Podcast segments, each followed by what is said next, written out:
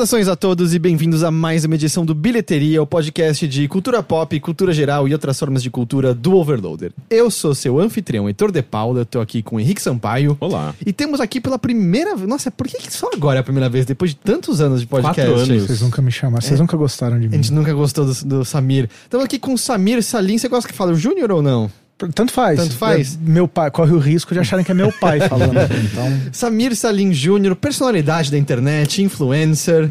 É, como você se descreveria hoje em dia? Porque jornalista de tech Eu é, sou não é. ex-jornalista. Ex-jornalista de tech. é, não, não sou mais jornalista, sou community manager. Tô migrando para virar marqueteiro político, eventualmente, mas. Que é eu uma- trabalho com conteúdo. É, hoje eu trabalho no Infoque, que é um site para desenvolvedores. É um site de tecnologia, mas não tecnologia gadget, produto.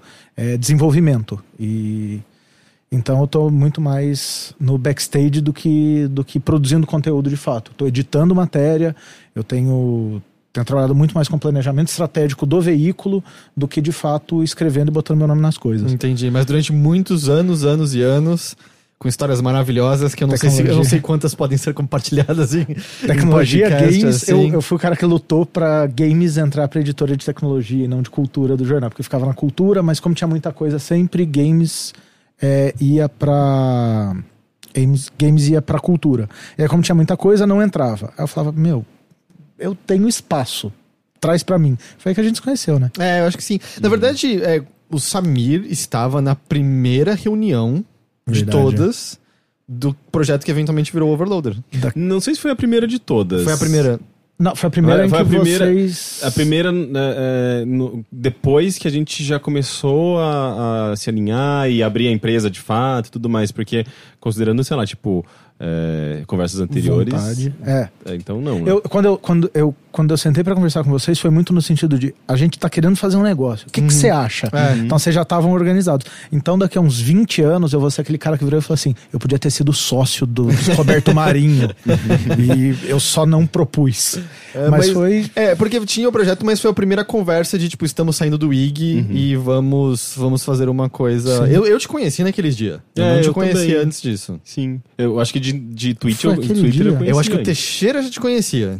De coletiva, talvez. Talvez, mas eu, eu nunca. Aí, a partir disso, eu te encontrei em vários eventos, não sei o que lá, mas eu nunca eu não te conhecia naquela, naquela época. A gente se conheceu numa reunião de negócios no bar. No bar, é verdade. Eu só conheci como rainha da, rainha da internet. Rainha da internet, que é um jeito muito mais legal de chegar às Quem dera. É, eu não sei, eu tava pensando assim, como fazer uma apresentação ainda maior sobre você, Samir, mas eu não sei, eu sinto que personalidade da internet talvez seja a coisa que mais te Tá defina. longe disso. Não, eu entendo assim o lance esfera de influencer de milhões, mas eu sinto que você no, no Twitter é uma personalidade tão marcante, tão específica. assim, Quem, que- quem usa o Twitter assim numa, numa rotina, sabe, tipo, diariamente e tal, é, já deve ter visto tweets do, do Samir. Uhum. Mas é um negócio muito bizarro, porque eu não tenho muito seguidor. Eu não, tipo, X, é numa bolha muito bizarra em Mas que eu a acho que gente as se pessoas frequenta. é, devem provavelmente retweetar muito seu conteúdo. E é engraçado que se eu não te conhecesse pessoalmente e visse uns tweets, eu ia achar que você era uma pessoa completamente diferente, assim.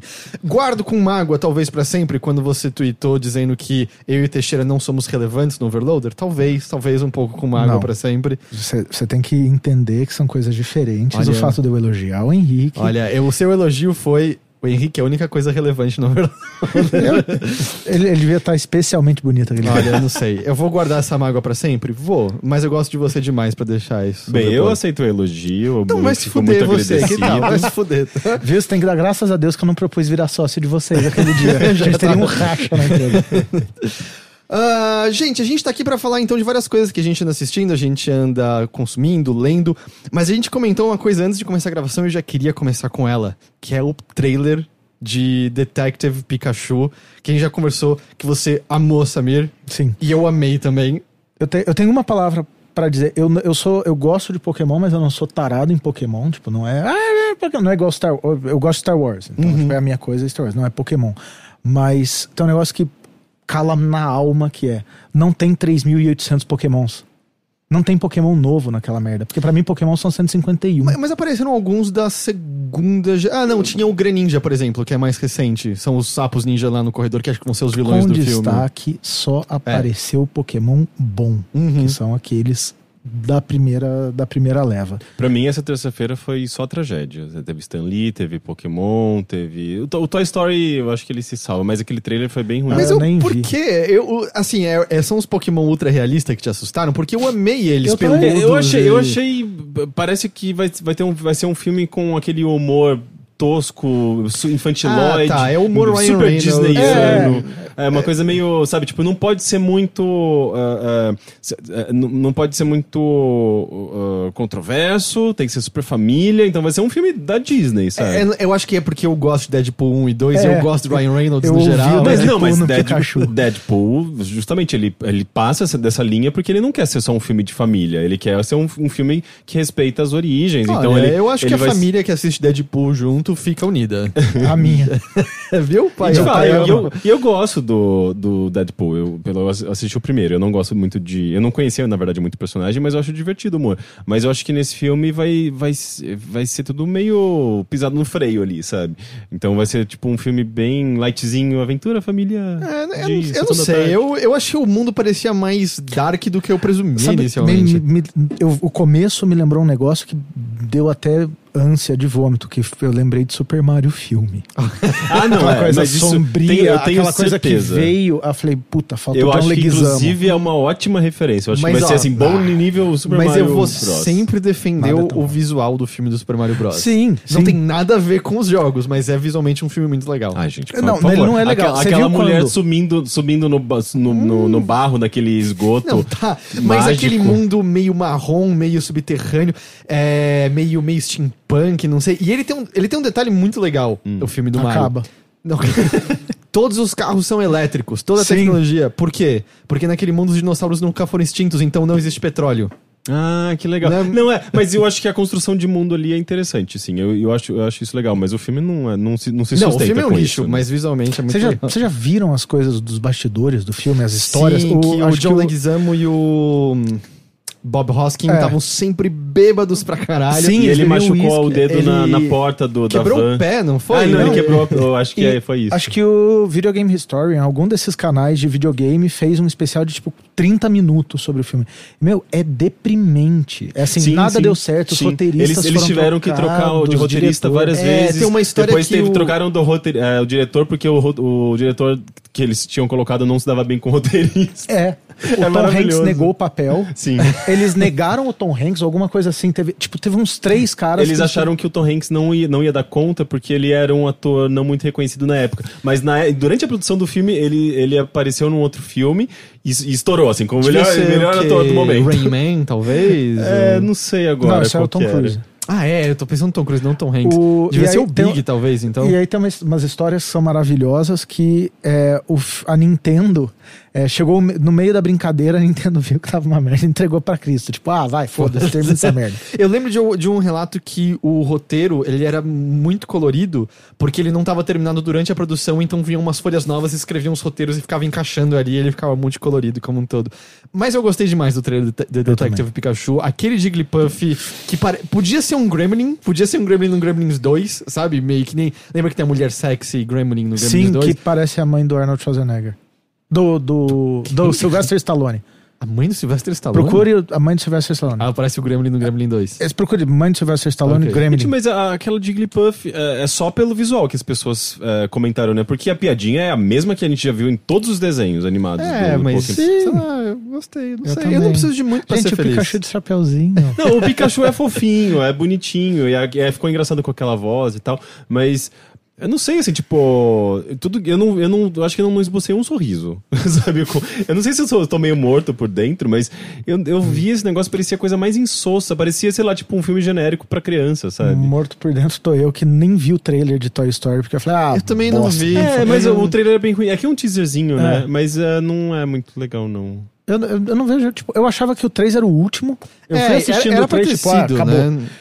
E eu briguei no cinema no 3, né? Você Sério. brigou no cinema? É, uma mulher tava dando lição de moral no filho, do tipo, ai, eles têm que perdoar porque as pessoas não são ruins, elas só são assim porque não têm amigos, e não sei o quê. E aí o urso sacaneia eles numa cena spoiler, pra quem não viu um filme Aham. de 10 anos atrás. Já, é, já faz muito tempo que é, saiu Toy Story 3. É.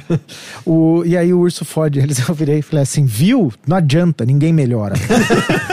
É, tipo, eu, eu falei alguma coisa assim e a mulher queria brigar comigo. Eu falei, No meio do filme? No meio filme. Caralho, é um, tipo, estragar a experiência. De- de- deixa pra brigar depois. é, eu, eu tava ali só pra te calar a boca. Ó, mas então a gente fica 2x1, Detective Pikachu parece Vai uma legal. Eu não quis nem ver o teaser também do Toy Story 4, porque É. não sei, não. não... Não, mas o teaser não. vi Deixa, um pra ver o garfo. trailer depois. É, deixa pra ver o sair. filme, porque o filme eu vou acabar vendo. É, né? é, Toy Story eu acho que eu, eu aceito continuações. O 2 é Porque- horroroso, mas o 1 e o O 3 três são é bons, maravilhoso, né? É, é muito, muito bom. Antes da gente continuar o assunto, eu só quero fazer uma coisa que eu havia me esquecido de fazer quando a gente entrou de fato falando de Detective Pikachu, que é agradecer pessoas. Muito bem. Agradecer o João Marcos Pereira Grams e o Eric Ribeiro Darrer. E por que, que eu tô agradecendo eles? Porque eles nos apoiaram nessa campanha de financiamento coletivo que você encontra no apoia.se barra overloader. Se você gosta do nosso trabalho, se você gosta do que a gente faz, se você gostaria que a gente continuasse fazendo, considere se tornar um dos nossos apoiadores na nossa campanha, porque é ela que mantém a gente de pé. Então acesse o apoia.se barra overloader. Três reais por mês já faz uma diferença enorme pra gente e possivelmente vai ser uma quantia que você não vai necessariamente sentir falta. Então se você puder fazer isso e pensar com carinho, a gente vai ficar muito, muito agradecido. E eu volto pra você, Samir. É, não deem só 3 reais, deem mais, porque meu cachê é caríssimo.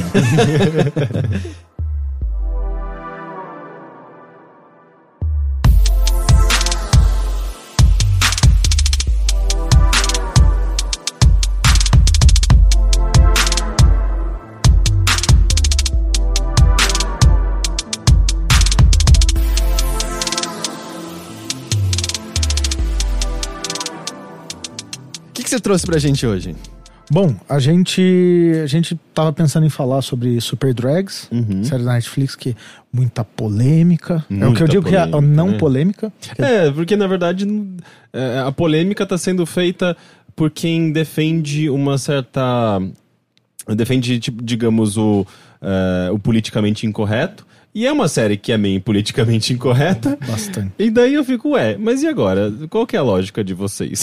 Mas eu tenho uma outra teoria de que é uma total não polêmica, porque não vale. É não, tipo, é um desenho adulto.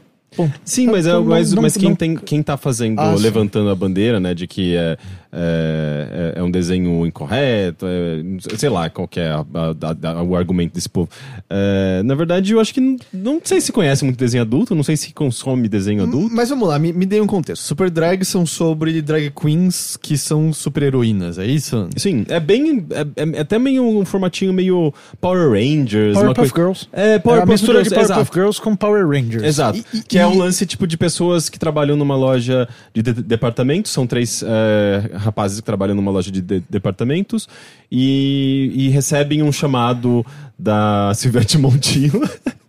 que é, que- Maravilhoso. Que, é a- Literalmente- que é não, É, é, não, não é- a- a- não é a própria Silvete, mas ela dubla a personagem Que é que, igualzinha que é construída é, é, com base na própria Silvete, que tem as mesmas piadas, os mesmos trejeitos. É a Silvete purinha só com outro nome. É, Exato. E recebe esse chamado de um coraçãozinho, né? Que é como se fosse um, um telecomunicador deles e tal. E, eh, e, e elas, elas, elas entram por uma propaganda na TV. tipo, tem um- uma tela na loja de departamentos que mostra, tipo, uma bunda e elas entram, tipo, no cu No dessa bunda e, tipo, pela TV e caem nesse, nesse, nesse QG e a, uma, e a, a Silvete conversa com elas através de uma tela. E é basicamente isso, elas recebem uma missão ali e elas têm que fazer, cumprir essa missão. E geralmente são missões relacionadas, sei lá, causas LGBT, sabe? Tipo, tem uma pessoa sendo discriminada, tem uma pessoa... é, Indo pro campo de concentração de É, cura hétero. entra cura no-. Oh, ok, isso. no campo de concentração É. de, de cura gay, no caso, né? Cura Mas gay. é pra curar o gay, gay pra ele virar É, hétero. hétero. Então, são coisas desse tipo, obviamente, com uma camada de humor e, e um certo. uh, uh, um humor bem grosseiro até, né? Muito, Tipo, mas é, muito. é cheio de, de referências a, a- pintos, a bunda, e assim, tipo.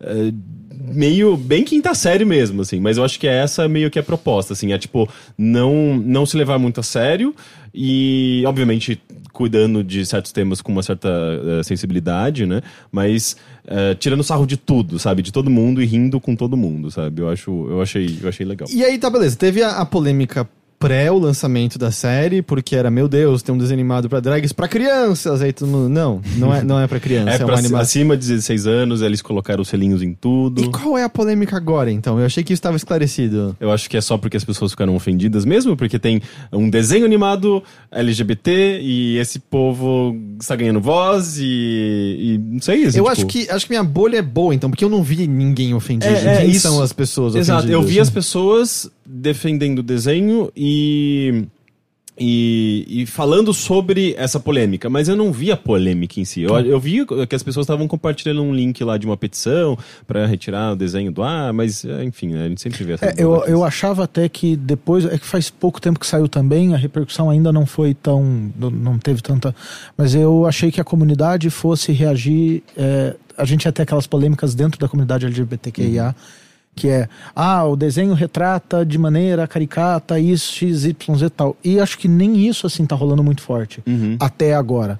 Então, a minha questão é, eu vi, tem um, tem um lance que eu não, não achei maravilhoso, não achei mas eu achei divertido e é muito bom porque são só cinco episódios, então não deu tempo de desgastar. É, é bem curtinho. Ah, é né? rapidinho. Eles são então. super curtos, são 20 minutos, não, não são episódios longos. E cada um tem um tema muito específico, então o segundo fala do, do gay que não é padrão e que luta pra ser padrão, ele tenta caçar nos apps e ele não é correspondido. E, e aí tem toda uma liçãozinha de moral. O terceiro é de- do, do campo de, de concentração, o ca- acampamento para para tornar os meninos é, hétero. E toda. Que é cheio de referências a Handmaid's Tale, né? Sim, sim. É, é, todos os episódios têm muita referência pop, de internet e de, de gíria. Então, às vezes eu parei e falei, puta, não, não peguei essa. Tipo, fui ver. É, é bem, é bem nerd, assim. É, é- é cheio de referência a games. Também tem um personagem. é, como ele chama? Eu não lembro o nome dos. otaku. Como? Que ele é otaku, né? Ele, tipo, ele é, ele é o de- taco, ele sempre traz referências ne- nerds de, de games e, e anime. É, mas eu acho que é, eu acho que é importante você ter um pouco dessa participação, assim, tipo, nesse, nesse meio da, da cultura pop e. E entender um pouco também do próprio linguajar LGBT, sabe? Tipo, esse, o Pajubá, né? Porque eles usam muito, muito, muito. Porque né? senão tipo, você não passa no Enem, né? Se, não souber falar o Pajubá, não passa. E eu acho que assim, a pessoa consegue se divertir se ela não, não souber. Ela só vai talvez ficar um pouquinho desnorteada às vezes na utilização desses termos, né? Quando ah, ah, eles usam. Porque eles falam com muita frequência, né? Tipo, ah, o- as gírias, eh, as gírias gays. Eu não gosto de falar gíria, eu prefiro falar É. gíria LGBT. Eu tenho substituído gay por LGBT porque eu acho que é o Também. termo mais guarda-chuva, mais abrangente. Mas, mas eu acho que dá pra aproveitar, sabe? Você vai se divertir de qualquer forma. E no mínimo vai soar como um negócio esquisito que. que Você não entendeu. é, você não entendeu, mas é, ainda vai ter alguma carga de humor mesmo É, assim, é que nem sabe? piada georreferenciada, sabe? É, tem, muita, tem muito termo americano que a gente vê em filme e não se toca. Tipo, ah, é uma coisa muito regional, filme Uhum. britânico. E, e você se perde. O que, o que eu acho que, que, tem que tem que rolar pra quem for ver é que você tá vendo pra se divertir, é igual, tipo. Uhum. Eu vejo My Little Pony. É, eu não espero muita coisa. ok. Eu não espero muita coisa quando eu sento pra ver 20 minutos de pôneis mágicos. É, o- vocês sabem por que, que são só cinco episódios? Se, se foi questão do dinheiro, se é questão de um teste? Porque normalmente as séries são mais longas, né, no Netflix. Eu não sei, você sabe, Samir? Eu não, não fui muito a fundo, mas eu acho que eu acho que vai ter mais. É, tem, tem, tem gancho pra uma Tem próxima temporada. É, um, um bom gancho, inclusive. É, inclusive, a própria Silvete no desenho fala assim: gente, façam muito barulho pra gente fazer uma nova temporada. assim, sabe? Porque talvez tenha sido isso mesmo, assim, é, testar ah, eu- o público, porque o público LGBT da Netflix é forte. é, eles já tiveram séries bastante direcionadas a esse público. E eu, eu sinto que, enfim, a- a- o algoritmo do- da, da Netflix é bem inteligente, né? Você começa a ver uma coisa, ele começa a indicar outras coisas. Então, sei lá, a- eu não consigo julgar a partir da, da minha Netflix porque só tem homens se beijando nas capinhas ali, né? Tipo, ele acha que eu vou ver todos os filmes LGBT. Aqueles filminhos horríveis, É, que só tem isso. os menininhos brancos. Pior que eu não vejo loirinho. esses, esses Nem filmes. Ele só, apare- su- ele só sugere porque, sei lá, você viu uh, uh, Super Drags, daí vai aparecer mais 20 filmes É, LGBT eu, eu vi ver. aquele King Cobra, acho. Ah, sim, E aí- daí... é, Ah, Foi King Cobra? Foi é, mas esse daí tem até alguma certa Sim, relevância. mas né? aí o que aconteceu? Tem, uma, tem uma- um submundo de filminhos água com açúcar gays em que, Sim. tipo, são menininhos brancos, magrinhos, que se apaixonam na escola. Tem um que o cara trai o menino com o pai, é um negócio bizarro. É, e aí, meu Netflix, se eu assisto alguma coisa, vem assim, se você gostou de filmes gays. Sim. Mas eu acho que tem não só testar o tipo de. a linguagem, mas testar o formato também, um desenho nacional. É, Uhum. a Netflix nacional tinha só 3% stand-up. Uhum. Stand-up pra caralho e aqueles conteúdos que eles compravam o direito de usar. Sim. Sei lá, carrossel, alguma coisa do E, tipo. e, aliás, aquela lei de...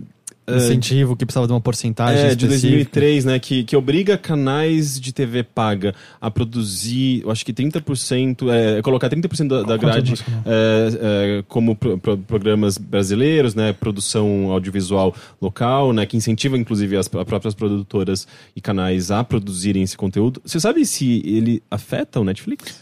Eu acho A que Netflix. não. Porque é Mas- serviço de streaming, não é canal pago, é, né? Mas espere a coisa dar uma engrossada. Eu acho, acho também, não pesquisei. É, porque, porque eu acho curioso Mas eu acho que vai esse, começar a esse rolar. investimento da Netflix em séries. Porque assim, eu sei que tem muitas produtoras eh, que produzem essas séries independentemente e oferecem pra Netflix e eu acho que ela compra os direitos. Então não é a produção Que é dela o que rola com necessariamente, TV a cabo. Que é o que rola com TV, a a cabo. É, mas, mas é, compra os direitos e acaba talvez pagando a série, o próprio uh, uh, gasto da produção, porque Hum. daí tem que ser um valor alto, né? Sim, mas eu, eu não sei, eu não sei como funciona na questão da lei, mas normalmente se, por exemplo, 3% acho que foi coprodução, então a Netflix entrou com uma, uma parceria. Não sei Uhum. como é que rola dinheiro, também nunca, nunca lidei com isso, mas dá pra pesquisar, assim, dá pra ver. É, mas eu acho que vai começar a rolar uma pressão pra ter conteúdo nacional. Uhum. É, porque até que tem surgido, né? E na Tem- TV a tem, cabo foi na muito bom, Netflix. né? É, não, é, tem, tem sido excelente, assim, tipo, em termos de, uh, Incentivar algumas coisas. de produção brasileira, tem, uh, se você pega gráficos, assim, de 2000, ah, até, na, na verdade, 99, 95 mesmo, que tinha, sei lá, o Quatrilho, tinha muita pouca produção audiovisual, você tinha alguns filmes bons, mas é- era muito pequena, é, muito baixo esse, esse- o índice de produção, e teve, teve um boom, assim, depois que essa lei foi estabelecida, porque Sempre tinha demanda, de repente, sabe? Ah, as produtoras, aliás, ah, os canais eram obrigados a ter essa produção. Então, os estúdios começaram a ter uma demanda muito grande e surgiram novos estúdios, a produção explodiu ali. Então, então é, muito, tem, é, é muito forte atualmente a produção audiovisual. E eu acho que a, a Netflix está se beneficiando disso também, né? Sim, É, e eu acho que o público também já está, eu acho que um pouco mais ah, acostumado. acostumado a, a- a- consumir produto, produto daqui. E é muito legal, a própria animação mesmo é, se beneficiou disso. Há 10 anos a gente não tinha perspectiva de indústria de animação no Agora tem Brasil. Irmão do Jorel. Agora a gente tem desenhos maravilhosos, Sim. desenhos premiados, desenhos que eh, fazem sucesso lá fora, sabe? Show da Luna, P- Peixonauta também são exemplos.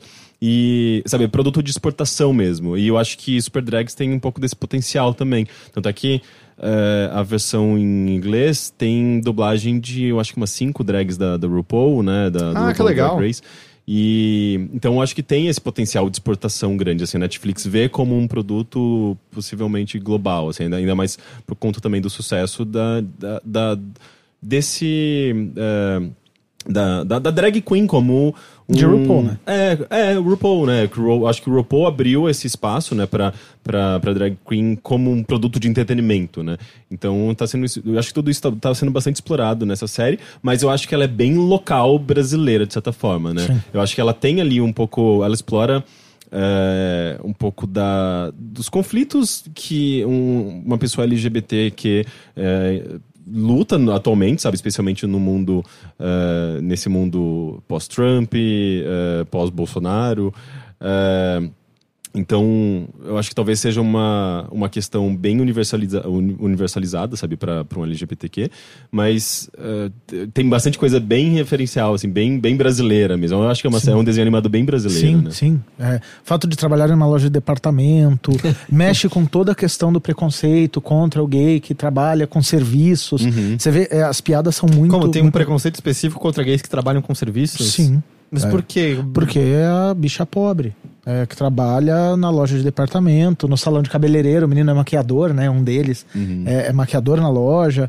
é, você tem. As piadas são muito referentes. É, que a gente acabou mudando, né, que era a POC. Uhum. E aí agora a gente usa o POC pra tudo, no Twitter principalmente, porque é para tentar quebrar um pouco a cara. Mas tem uma discussão muito grande, assim, que é muito séria, sobre é, como dentro do, do. O primeiro episódio é sobre isso, né? É. Dentro do, do universo LGBTQIA, é, a gente tem rachas de classe. Uhum. A gente tem rachas de tipo de heteronormatividade. Tipo, Então, preconceito dentro preconceito da do minoria. gay. No segundo episódio tem isso. O cara que é, é mais macho, ele tem preconceito com o cara que é mais afeminado. E, tipo, e são conflitos que a gente vive todo dia. A gente vê, entende e sabe Uhum. e discute, debate. E, e tá ali no desenho muito claro, assim, é muito evidente. Até, é- e é caricato. E faz muito sentido. Algumas coisas são transponíveis para o universo de qualquer país do mundo Uhum. mas falam muito sobre o brasileiro. Assim, essa história do conflito de classe, pra mim, é muito clara. Assim, Eu acho que episódios. talvez nem todo mundo pegue, mas ah, tem dois grandes vilões. É. Ah, um é muito claro, assim, que tipo, é, é um malafaio, sabe? Tipo, é, é um, Hum. é um, é um símbolo religioso, ah, intolerante, é o. Sei lá, eu acho que é o vilão mais óbvio, assim, pro, pro público LGBT. E a outra é uma vilã que é totalmente inspirada na Úrsula, da, da, da Pequena Sereia. E ela talvez gere essa dúvida, tipo, o que, que ela representa? E eu acho que justamente ela, ela, ela representa meio que essa é, essa falta de entendimento e essa falta de ah, ah, de união ah, meio que entre as pessoas que, que se enquadram dentro dessa sigla, sabe? Dessa, ah, da- desse, desse termo guarda-chuva LGBTQ+. Aí. Porque tem, tem, eu acho que, sabe, tipo, todo mundo que foge da heteronormatividade ah, acaba caindo nesse- nessa sigla, independentemente. E, de uma forma ou outra a gente tá lutando a, a mesma luta, sabe? Só que não existe, é muito, é, é muito fácil você encontrar pessoas que que justamente ah, desaprovam ah, o gay porque ele é afeminado, a, a lésbica porque ela é masculinizada, é, ou, o- ou é, essa pessoa porque ela chama atenção, ou essa pessoa que ela levanta a bandeira, essa pessoa, sabe, tipo, é, é, é impressionante, sim, sem- especialmente, sei lá, você percebe isso muito claramente em aplicativos de, de encontro, né? Tipo, é muito fácil, assim, você se deparar com pessoas com diferentes perspectivas com relação a como você deve se portar, como você deve se vestir, como você deve agir. E essa personagem, eu acho que ela representa muito bem essa essa falta de sintonia entre as pessoas e, e- e essa, eu não sei, assim, a falta de diálogo, a intolerância no- entre os próprios LGBT. sabe? agressividade. né? É, agressividade. Entendi. Isso me lembrou uma. Alguém que tinha comentado alguma coisa sobre isso. Que o Jonathan do novo Qu- Queer Eye virou o favorito de todo mundo assistindo. Mas eu vi alguém comentando que na vida real do dia a dia provavelmente seria o que seria menos aceito de todos eles, porque ele é o mais. Ele é energético, ele é, ele é, ele é grandioso e tal, e os outros são mais contidos em si. Alguém tinha me falado de um É, dos é, exemplos é dessa curioso maneira. isso, né? Porque eu acho que a, a gente, a gente sempre viu a mídia explorar ah, o, o gay mais afeminado, mais é, com trejeitos. O, o, como, o Crow como- era um pouco isso, né? É, Sim. total. Justamente tipo, meio que estereotipando o, o, o homossexual ah, masculino dessa maneira, porque, não sei, assim, sempre teve, teve, essa carga cômica, né? Ele é engraçado, mas na TV, distante. Ele ali, ele tá inofensível, ele tá eh, controlado, né? E, e eu acho que na, na vida real ele, ele é muito mais. eh, é, como eu posso dizer, assim, tipo, ele é agressivo, sabe, na, na, na sua frente.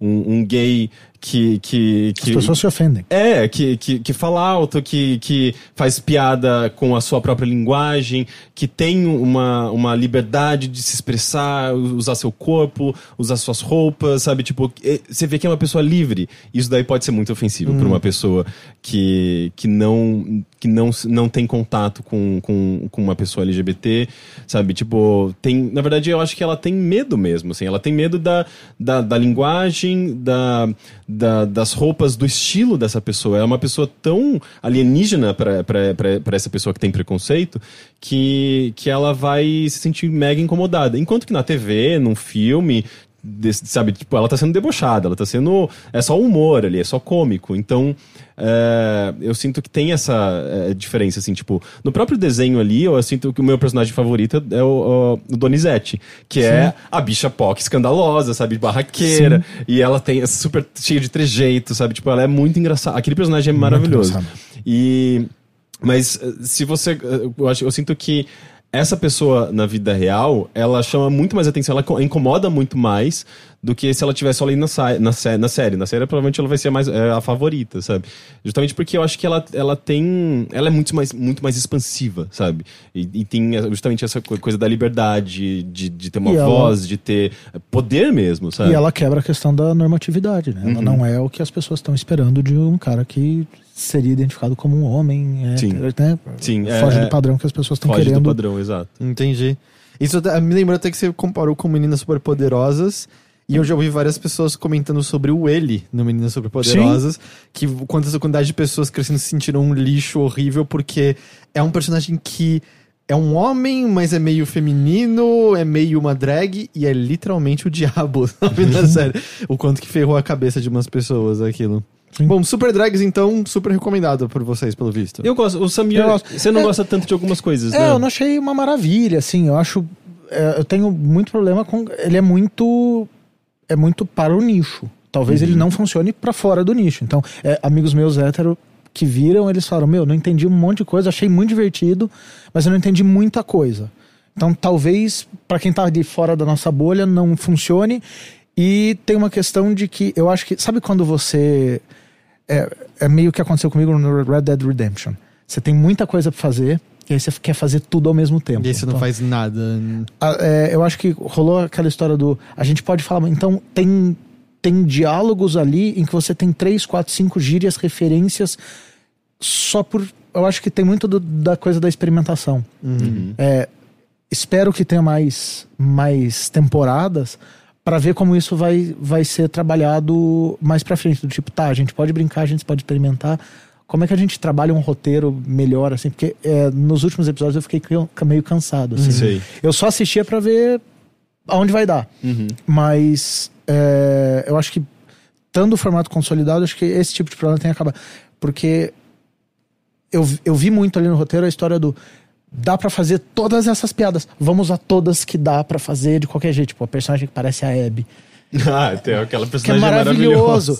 E aí as coisas vão ficando meio autorreferenciadas o tempo inteiro, assim. É uhum. É muito sobre, sobre aquilo. Sim. Então, mas eu super indico, assim. A Sim. série é muito é, boa. Eu, eu, eu, me diverti muito, assim. Tipo, eu ria a cada... Ria alto mesmo, assim. A cada, sei lá, 15 segundos, sabe? É uma série com muitas piadas, mas eu acho que, é, que se você não tiver essa referência mesmo, você, muita coisa vai passar Você tem que estar no espírito. É, você tem que estar no espírito. Porque ela, é, ela tem um humor bem grosseiro, sabe? É, e tem muita coisa, assim, que eu mesmo uh, achava. Começou a ficar cansado para mim, sabe? Cansativa para mim, de justamente esse humor meio quinta série, sabe? Muita referência a pinto, Muita a bunda. bunda. Mas, não sei, eu comecei a entender que é, é a linguagem que ela tá, ela tá brincando. É. E, e, fora isso, uh, eu acho que ela se sustenta com. Uh, apesar desse humor bem grosseiro, tem bastante piada muito boa, sabe? Tipo, tem um momento, por exemplo, cada, cada episódio é focado num personagem explora um pouco da, dos problemas pessoais ali desse personagem.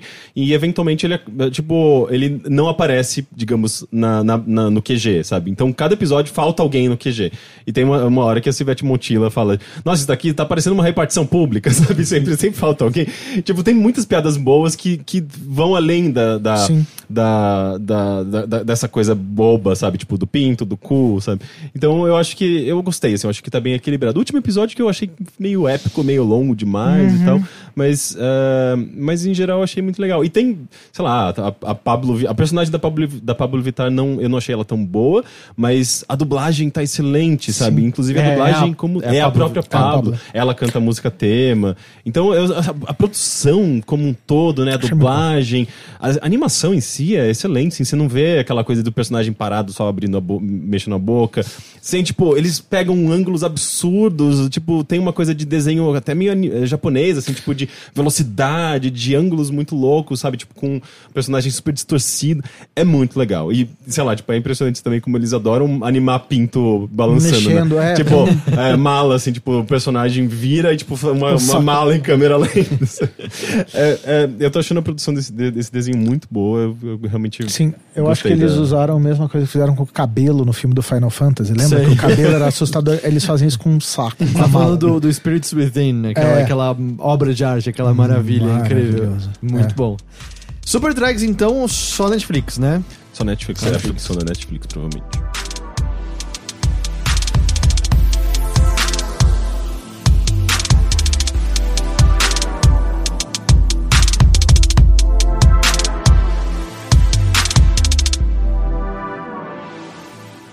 Samir, o que mais você tem pra gente? Bom, é, nos últimos tempos eu tenho assistido muita coisa na Netflix e tenho. é, porque virou. Eu tive essa discussão até com o Luigi do Rebobinando.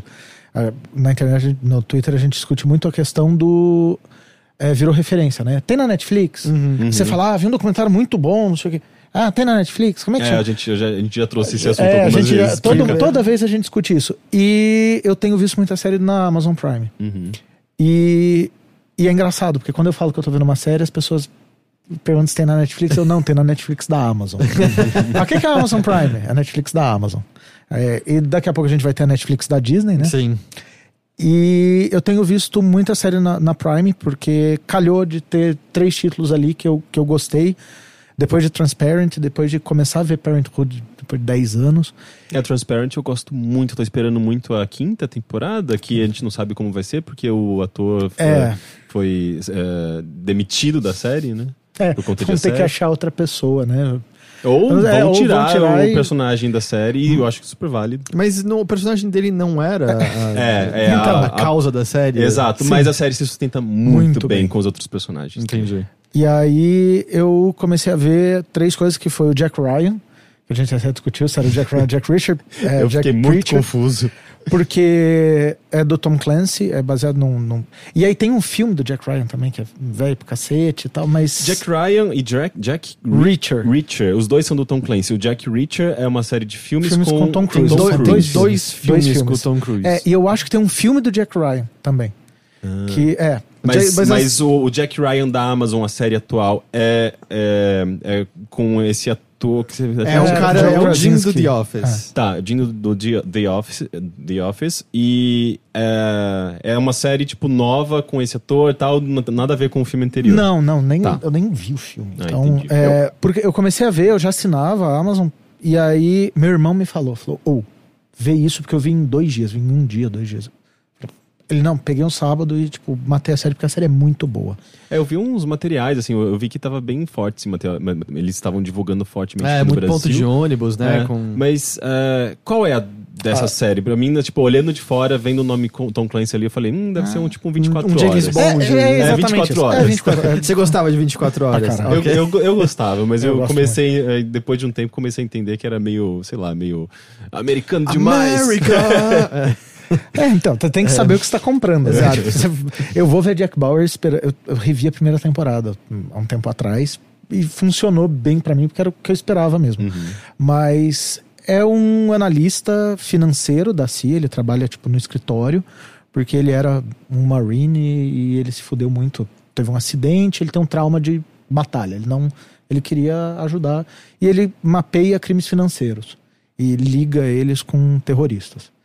E aí ele pega uma dica e ele pega um- uma transação e ele tem um hint, assim, ele tem um insight de que ele chegou num novo financiamento de um grupo terrorista e vai ter alguma coisa muito grande, porque nunca tinham usado aquele tipo de coisa que ele descobriu.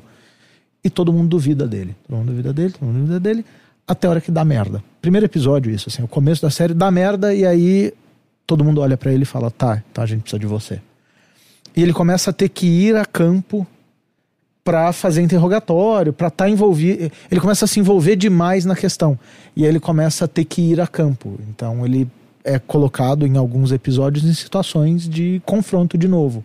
Então é o conflito pessoal dele, de lutar com o medo dele, de tentar preservar a vida pessoal. Ele começa a namorar uma mulher que não sabe que ele é um agente secreto Hum. tem interesse. e ele começa a se envolver demais nesse caso. Então, o terrorista da vez, o Bin Laden da vez deles lá, conhece ele. E aí vira um jogo meio de gato e rato, envolvendo a família do terrorista, ele, a vida pessoal dele. É, é, é muito bom, é muito bom. E, e a nacionalidade dos terroristas, é, isso aí, São sírios. são sírios. São sírios, tem uma questão de fronteira, de vão para a Turquia, tem questão de imigração, porque é, ele tem um núcleo é, na França. E no meio da série, não vou dar o spoiler, mas já dando. Ele começa a traçar o, o porquê que ele se radicalizou. Por que, que esse cara que era um financista, que era um bancário, um cara do sistema financeiro, virou o cabeça de uma rede terrorista? Tá, não é só um vilão com bigode, moahaha. Não, sabe? não, não. É, mas não é. Hum. É, E aí você vê conflitos internos da família. O filho dele chama Samir. É, gosto muito quando tem terrorista que chama Samir. A sua O- ascendência é justamente. Libanesa. É, Ah, a minha, minha também. é aí minha família é do Líbano. É, família do meu pai. Uma parte da família do meu É, pai. parte da família do meu pai. Meu bisavô era libanês. É, minha bisavó era libanesa. A gente é primo, É, provavelmente. não, a gente já se trata como primo. E aí, o- Mas eco, né? A gente whole country. E aí, o, e aí você vê que, que as coisas são. A série tem não, não deixa ganchos muito prontos para uma próxima temporada, mas se eles quiserem, com certeza devem fazer, porque que a série deu resultado. Mas, Mas então é- você acha que tem, tem um. é, ele não. Eu sei lá, eu via uma série assim com uma coisa muito de ação.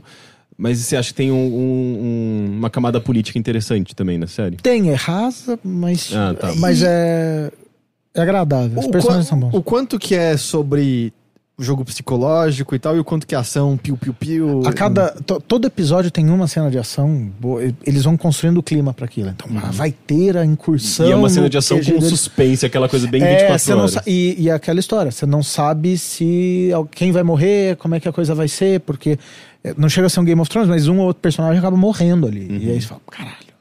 Então é muito, é muito mais o jogo psicológico. Construção e de tensão. Construir a tensão e construir a narrativa. É uma tensão não só pro tiro e porra de bomba. Mas para onde essa narrativa vai dar? É, qual vai ser a solução que eles vão dar para isso? Tipo, é, problemas. Me lembra um pouco é, no 24 Horas, quando eles, eles têm dilemas morais.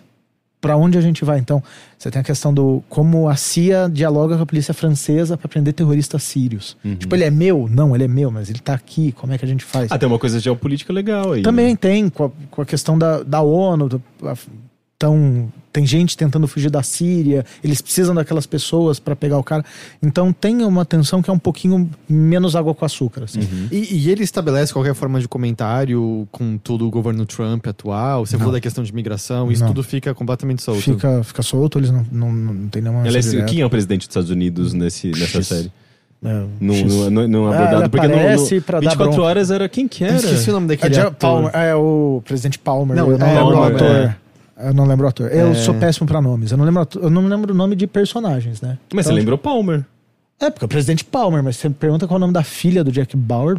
É alguma Eu coisa não Bauer. É, não a, a Bauer Jr. É, é a show de vizinha. Chloe Bauer. Ah, é verdade, ela, Ela fez fez- aquele é. filme, né? Next Door. lá. Sei. Mas eu sou péssimo pra nome. Tipo, das Super Drags eu não sei o nome das três. Eu, É, eu não lembrei também. Isso porque eu vi essa. Isso eu- porque é, o difícil é porque são seis nomes, né? São três personagens Com seis nomes. com. É, só que tem, tem o nome é, de menino drag. e o nome de drag. Ah, tá. É, não, eu sinto que eu preciso de bastante tempo batendo na minha cabeça o nome pra. Você deu o exemplo do Red Dead Redemption. Eu não. Mas é que, sei Sim, lá, eu, eu joguei 50 horas. Aí eu. Aí, mentira, das mulheres eu não sei os nomes todos porque elas não aparecem tanto. E mas... eu tenho um problema com o jogo. Eu não diferencio as pessoas. Então, no- eu sei que ele chama Samuel.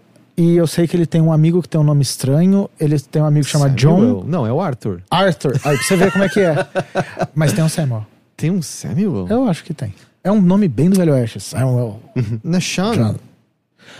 Sean Então- é irlandês. É tudo igual. Tem, é, então. Tem eu- pra mim são todos os. Eu não consigo. Em jogos é muito difícil eu conseguir diferenciar personalidade e nome de. de Le- Lenny, Dutch, Samuel, Bill, e tem um com nome muito estranho. Horsey. Horsey. é, Rosea. Rosé. Rosea. Rosea.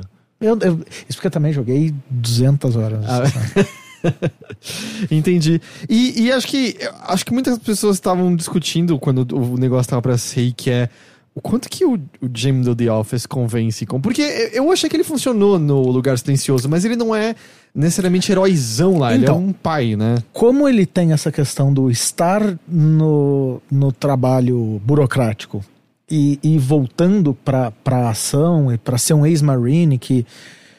Ele super me convence, não tem. Ele, aquela cara de tonto dele, ele faz quando ele quer. Tipo, é, ele, ele tem um lado. Ele é bem humorado, ele tem um, tem um alívio cômico que é o chefe dele, que é um cara muito bravo, muito puto, assim, que é- o cara não tá ali porque quer, então, o seu bosta, levanta e vamos, e vai.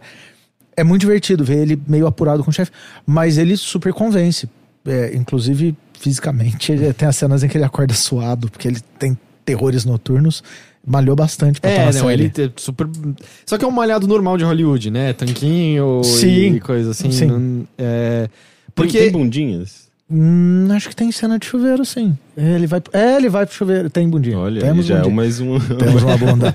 é uma... Não é assim Starship Troopers. Ah, sim, nossa, a mas bunda aquele do lá... Casper Van Diem. Aquele lá Caralho, você vê tudo, aí né? ele não lembrava de nome, mas aí ele lembrou a bunda Eu sou da do época, Casper eu Van sou, então eu vou lembrar, eu sou da época em que a gente tinha internet de escada. Então ver a bunda do Casper Van Diem, ou a gente pegava o filme na TNT ou no USA Network, ou você ia pra internet de escada e só via aquela bunda em foto. Eu acho que eu nunca parei pra pensar nisso, que eu, eu também era assim, começo de internet de escada, mas tinha o Cine Privé na Band, tinha. Mas isso era pra ver, Você tipo, é pornografia hétero, né? De, tipo, você Eu- crescendo, querendo ver cara pela na TV é muito mais tenho, difícil. Eu tenho um, até um tweet sobre isso, que é vocês héteros se chama Playboy. Eu assinava placar e rezava pro anúncio da Gillette ser com um Kaká.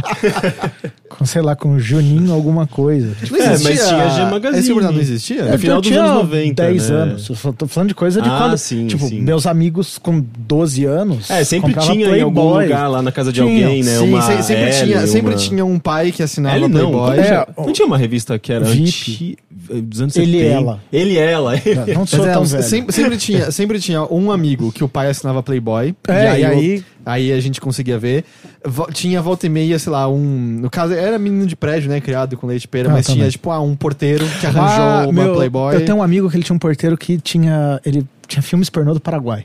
Nossa. Então. Mas era produzido no Paraguai? Era, era um espanhol. Nossa. Senhor, senhor, não vai correr em los papeles. É, eu lembro dessa cena que era no escritório. Não vai correr em los papeles. Você a gente descobriu que 200 correr. vezes esse filme. É porque era muito engraçado. Acho que eu já vi duas vezes e era muito engraçado. E aí, é, eu lembro disso, que a gente descobriu que gozar é tipo correr em espanhol porque ela não queria que ele corresse em los papeles. E- mas sempre tinha isso, era sempre pornô hétero. Eu era, tipo, multishow, torcer pros, pra ter mais close no Ah, peitoral é, do a- cara. À do noite que- é, passa Era aquele programa o erótico. Sexy né? Time. Sexy Time, Será que que era meia-noite e meia. ainda? Acho que ainda tem. É porque era o como? Meia-noite South Park, meia-noite e meia É, Sexy, Sex Time. Time. Então, Tipo, batia a punheta do South Park e depois no É. sex- o, então... Falou esse cara pro He-Man ainda. É, Tanto é que não é à toa que, sei lá, quando colocaram a internet em casa, a primeira coisa que eu, que eu fiz foi entrar num site chamado bananalouca.com.br. Banana Louca. Bana- nunca ouvi falar Era a versão gay do morangui, morango.com.br, que era do IG, acho, né? É, eu acho que era. É verdade. Sandrinha.com.br. Sandrinha, Sandrinha, Sandrinha, era um clássico, é. Eu abri o Sandrinha pra ver o que meus amigos iam falar, tipo, no dia seguinte, pra eu não pagar de viado, né? Tipo, pra eu parecer hétero. Tipo, Ô, bucetão, hein? É, o... E pra gente tinha o... papa- ah, Graças a Deus, depois o paparazzo começou a fazer ensaio com homem também. Uhum. Porque também... Mas era mais uns ensaios que não tinha, no, É, tipo, no máximo tinha uns tipo, peitos, não é, é? uns Não, peitoral tal, uma meia bunda. Não É entendi. um negócio meio triste. Mas era assim, a vida. É, eu nunca tinha parado pra pensar nisso. Não, é, a, a, a vida pornográfica gay só começa a partir da internet. Antes disso não É, existe. sem não- contar todos os filmes que tinham peitos a esmo, sei lá, sabe? O SBT era mestre em passar umas pornô chanchada americana, umas, Sim, eh, é aquele filme do, do Resort. Como é o Porra. nome desse filme? É, Vem- Great Resort, Babalunga, sei lá. É, Ah, é verdade! me- Eu adorava esse Resort, filme quando é, era criança. é, eu sei, porque é um dos primeiros filmes do. Você o meu plano com o nome do Homem de Ferro. Sério? Ah, o Robert Downey Jr. Robert Downey? Jr. Não tem uma coisa da banana nesse Sim, filme? Hanaba Banana. Ela era uma guru. Veja esse filme, eu vou procurar Eu, eu, eu, eu lembro que eu me Eu sentia. quero ver esse filme. Eu me sentia muito assim. Eu sabia que eu tava vendo alguma coisa que talvez eu não tinha idade pra ver. Porque ele, ele não é um pornô, mas ele é quase. Ele é meio que um, um American Pie da sua época. É, né? é aquele- aqueles filmes de adolescentes se envolverem em altas enrascadas sexuais, né? É, não, peraí que eu já vou. Eu baixei esse filme em algum momento. Caralho, tipo, Private Resort, de 85. Resort. Esse filme é mais velho que 85. eu. Ele é mais velho que eu também. É, é quando o ano que eu nasci. Só o Rick que é velho. Gente. Mas é, e eu lembro muito dessa cena, que era uma garota que ela, ela ficava pelada e com acho que era um turbante na Desculpa, cabeça. não, é o, não é o. Robert Downey Jr., é o Johnny Depp. É o Johnny Depp Uau. nesse filme? Sim. É, Nossa, eu, Que eu, coisa eu- eu preciso procurar essa cena, assim. Tipo, você abriu uma cortina, assim, na em minha português, memória. Férias do Barulho. Que Férias eu, do barulho. eu acho que até a cena inicial, quando eles estavam mostrando o resort, já era voava de a água da piscina, na moça ela levantava, ela tava com o biquíni É. solto e aparecia os peitos dela. Na, na- Era isso. Eu via muito na casa da minha avó, porque aí, tipo, os pais ficavam no começo da sala. É, mas passava no SBT. SBT. sempre, Que hora- que depois horas do Topa que- Tudo por Dinheiro. Depois eu topo Era tudo depo- por É que dinheiro. o, Era o, depois Topa SBT, o SBT tinha coquetel, né? o É, SBT. Miele Coquetel no YouTube assim que a gente acabar. é, já pode abrir outra aba. É, eu lembro das músicas do Coquetel. Eu tinha três anos, cinco anos. É, tipo, tocava uma música, daí Frio, de repente do nada calor, elas frio, tiravam a- calor, o, o, calor. o, o sutiã. É, porque pra você ganhar, acho que recuperar os pontos, você tinha que fazer o striptease. Você tinha que acertar se ela tinha frutinha desenhada no mamilo ou não. E aí era frio, calor, frio, calor. Se, fosse, se ela falasse calor, você acertou a frutinha, pá. Peitoca. absurdo. E É, striptease no final. Mas, se, bem, a, e- se a equipe ganhasse, não era? De- Striptease no depende se. E hoje a gente sabe muito bem o que Silvio Santos representa, né? Tipo, a perspectiva dele com relação a mulheres e É, a o e tinha striptease de homem também, que era um negócio bizarro. Tinha? Tinha, procure striptease coquetel, veremos Isso depois, assim, acabar a gravação. lembro. É, é, mas não era nada maravilhoso. Mas o. E aí, era o SBT, era uma. Já nessa época, já era um negócio. É, e eu lembro que depois do Topa Tudo por Diante, tinha o Cine Espetacular agora, mas antes tinha outro nome. E eram, tipo, três filmes em rodízio. Era esse Férias do Barulho, aquele é, do Mestre dos Brinquedos, de terror. Sim, sim. Sim, que, que, ela, que, Darkman, que uma mulher falava Rosto. assim: Eu gostaria que ele pegasse câncer. Daí o cara, dono, da- dono da farmácia, tipo, a cabeça dele começa a aparecer um monte de coisa, assim, um monte de, de sei lá, um- umas rugas de câncer. e era esse, daí o câncer. O, e aí, Era esse, não era? Não tem essa Não, cena? era, era o, é, esse, esse desenho era um cara que ele fazia brinquedos que matavam as pessoas Ah, isso pra é um ele. desenho? Não, um filme. Filme. É, Mestre então, dos, mestre dos brinquedos Mestre mesmo. Ah, dos brinquedos. Eu achei que era mestre dos, dos desejos. não, Não. esse é outro, que é o Wish, é o cara que é, legal. ah, eu queria nunca ter nascido, aí ele vira um fetinho e desaparece. fala assim, é, como que era? Eu não lembro, mas que tem um avião que explode. Não lembro. E o outro É filme que é muito, que é o esse filme terceiro, é engraçado. que é Darkman, Vingança Sem Sim, Rosto. Darkman, com sim. com Liam Neeson. E o diretor é o Sam Raimi. Isso. É, que tem a cena do dedo quebrado, que é muito boa. E tem a cena, não, tem a cena do cortar o dedo com cortador de charuto. charuto. E, e esse Mas filme... o melhor filme do Sam Raimi. Ah, não, esse não é do Sam Raimi. é Do Peter Jackson, eu lembrei do Fome, Fome Animal. Animal. É, mas daí era na Band que passava, né? É. E, não, e o Darkman ele tem um detalhe muito legal porque sempre teve o lance do Bruce Campbell trabalhar com ele, mesmo fazendo umas pontas pequenas ou coisas como é, o Evil Dead. E aí o Darkman tem um lance que ele fica trocando de rosto. Porque ele Sim. não- e o último rosto dele, quando ele falou, eu posso ser qualquer pessoa na multidão, é o Bruce Campbell. Bruce E aí acaba o filme. É, é muito legal. Mas, cara, esse do Resort agora trouxe memórias, Private assim, de, Resort. de- era, era, eu era muito criança vendo aquela porra. Eu- e n- não entendendo por que, que era legal ver peitos. É isso, É. mas era, era muito legal, era muito engraçado. Imagina eu. O- mas voltando, e é, pro, pro, pro Amazon. Tadã! É, funciona muito assim quando eu participo das coisas. Eu vou falando e fodeu. Mas, a Não, gente isso, isso chama meada. podcast. É, É. Especialmente Aí- podcasts mais abertos, como bilheteria. O... E aí, além do Jack Ryan, tem, tem outras coisas que eu tenho visto na Amazon que tem valido assinatura, assim. Você gostou de Marvelous Miss Maisel? Não vi. Eu gostei muito, muito, muito. Recomendo. É, sabe aquela coisa, tipo, tá na lista. Uhum. Porque entrou The Romanoffs, e aí Romanoffs é um episódio por semana. Esse eu não conhecia. Ah, tá saindo na TV e é incluso É. no... Não, não tá saindo na TV, é deles. Ah, na própria... Um ah, episódio que, por que semana. interessante fazer assim. E episódios um pouco mais longos, assim, uma hora e pouco. É, que é o seguinte: é a história de descendentes da família Romanov, da família imperial russa. É, e aí você não sabe se eles são ou não são descendentes de verdade. Mas são pessoas que se acreditam, usam sobrenome, têm o sobrenome, Nos dias atuais. nos dias atuais. Então, o primeiro episódio é maravilhoso. Pra mim é o melhor, que é a história de uma princesa russa que mora em Paris. Ela é nojentíssima. Ela mora... Anastácia. É, ela é descendente de um dos primos do, do imperador.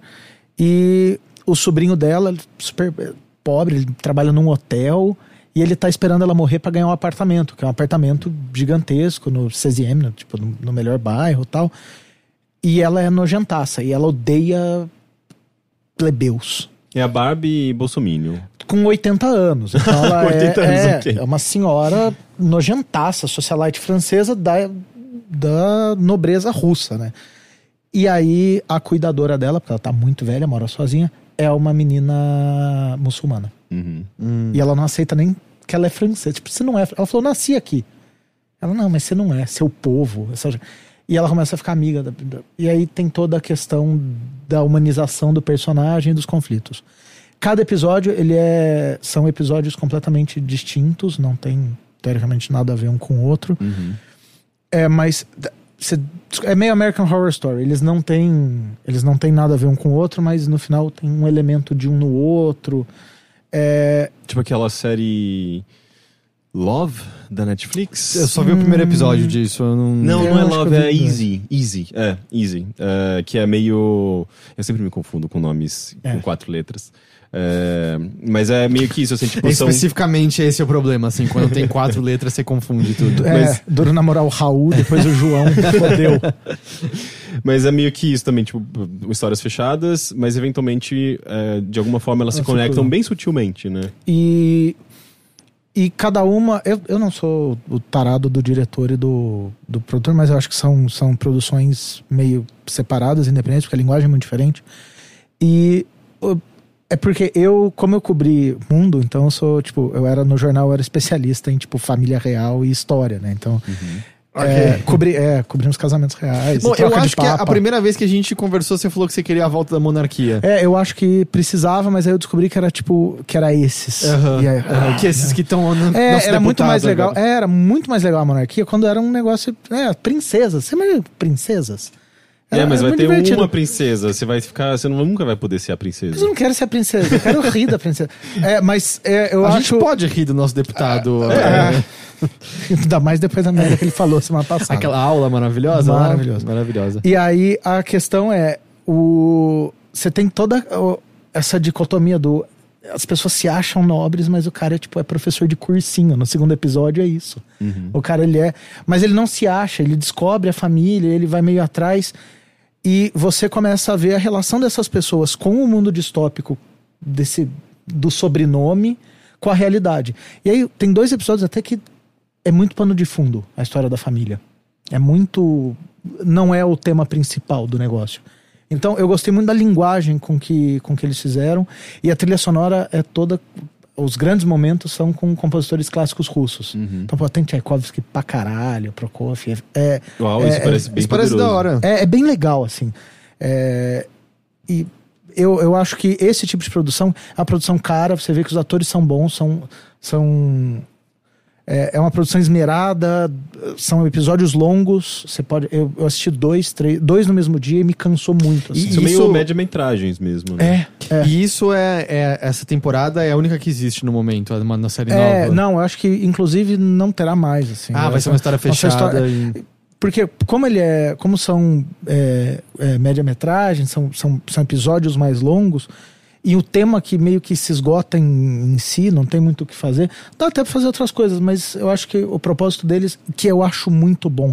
Vamos parar de fazer série que não tem fim, caralho. Uhum.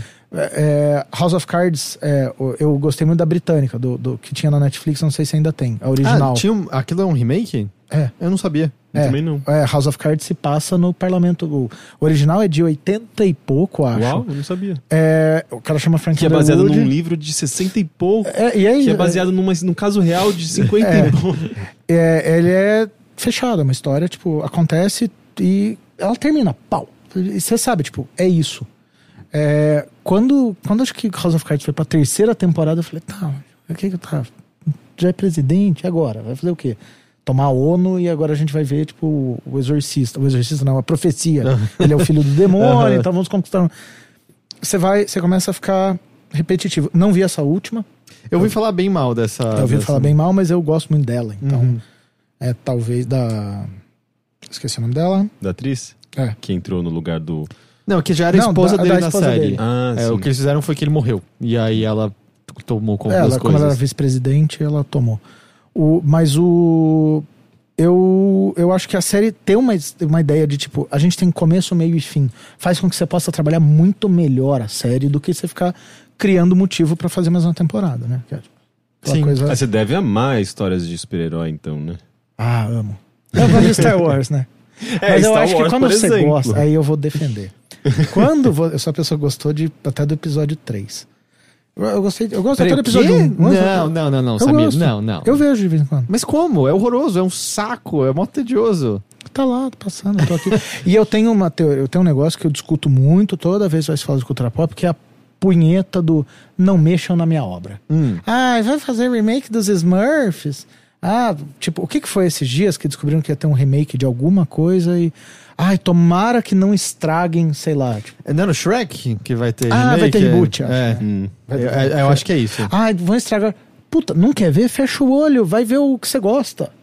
É, É, é, você fala que é, é- é- é, não é como se fosse um produto público. Não, tem dono aquilo. É de uma, pro- Não, uma e- propriedade intelectual que tem pessoas por trás, tem dinheiro por trás, uma empresa. É que Star Wars envolve mais. É. É religião. É, e aí, o meu, a minha discussão mesmo com, ai, mas eu não gosto de Rebels, ou, ah, eu acho muito... A animação lá. É, ou, ah, ter o episódio 9, pra quê? Pra nada. Pra eu ter mais coisa pra consumir, ver, dar risada Mas você tem comprar. gostado de toda essa leva nova de Star Wars, até do solo? Eu não assisti o solo, eu não tenho como falar sobre ele, mas. Acho um absurdo. Um absurdo o quê? Você não ter assistido solo. Eu tava com preguiça, eu não sei. Eu, eu assisti solo, não acho o melhor filme do mundo. É, tá eu- longe de Eu ser. soube de algumas coisas que me irritaram profundamente, como, por exemplo, o lance deles explicarem O o, nome, nome dele, dele por do jeito exemplo. mais É, idiota que é meio, possível. cara, não, não precisava. Esse é o nome dele. O nome dele é Han Solo, é só isso, sabe? É, Eu, eu, vou, eu vou sabendo de duas coisas. Não é pra mim. Não é pra mim. Ele fala comigo, mas ele é pros meus primos de 13 anos, é pro Gustavinho, meu primo, pro Tito. Tipo, não é pra mim. Ele é pro molequinho achar uma graça, entender vender e bonequinho da comprar. nave. Exato. comprar amiibo. Em geral, essa nova geração de, de Star Wars é, é, é- é meio. tem uma tentativa de trazer um novo público também. Sim, e porque. E aí vem a questão do, do reboot de se você forçar a coisa, que a, a Amazon claramente não tá fazendo com o Romanovs. Mas se eu gosto do negócio, o que eu mais quero é ter coisa do universo expandido pra ler. Eu quero saber como funcionava É. o, o império, porque. E aí eu acho bacana que eles. Nos livros a coisa funciona muito bem. Eu, eu leio os livros de Star Wars. é, é.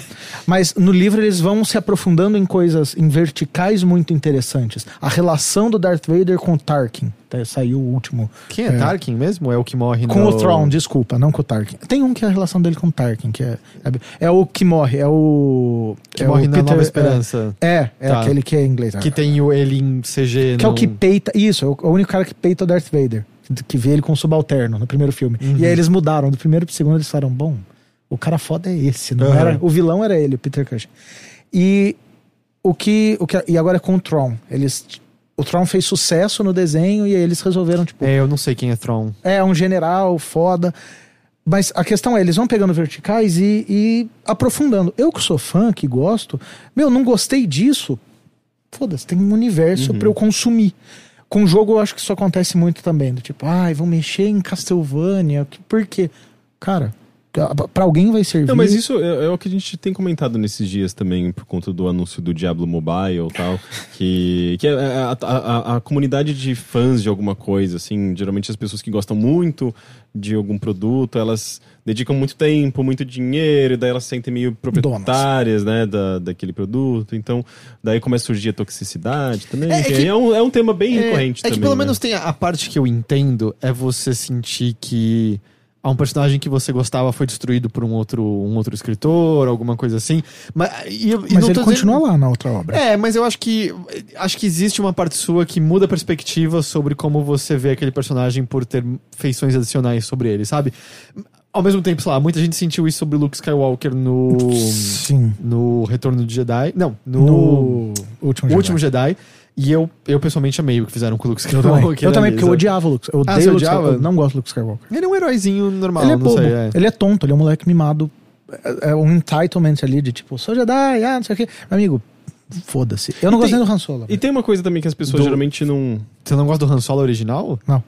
Você não. Ah, não é. Tipo, eu, eu sei que tem muitas pessoas que hoje em dia olham e falam, ah, é meio machista pra caralho. Ah, não, eu não, não problematizo. Eu, eu gosto de problematizar pra pensar sobre, mas eu não. Não, não é isso. O problema. O problema é que eu gosto do Darth Vader e eu, eu amo o Palpatine. Então eu ia perguntar isso assim, se, se nos, nos 4, 5 e 6, se você podia escolher uma pessoa pra ser, não era o Han Solo que você escolheria. Não. Porque não. a minha escolha é imediatamente, assim, sem nem Não, ele não tem poder. É, Mas ele tem a Millennium Falcon. Foda-se. Ele tem uma pistola mó legal Darth e um Vader colete tem da hora. a Interceptor.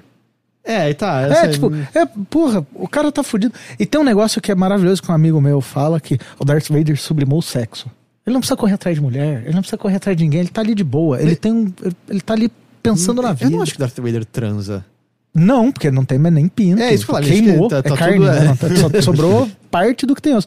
Mas o, o lance é, o Han Solo fica ali naquela... Ah, a Leia, ah, e porra, o Darth Vader tá ali na missão dele, que é fuder o mundo. É, eu acho que a única maneira, assim, de você querer conquistar o universo é se seu pinto não funciona É mais, exatamente, né? porque aí você vai ter tempo pra é, se e dedicar a energia, isso. tá tudo focado naquele negócio. É, é- é essa a teoria do meu amigo. Mas eu meu sonho é sei. perder a libido pra conseguir vencer na vida.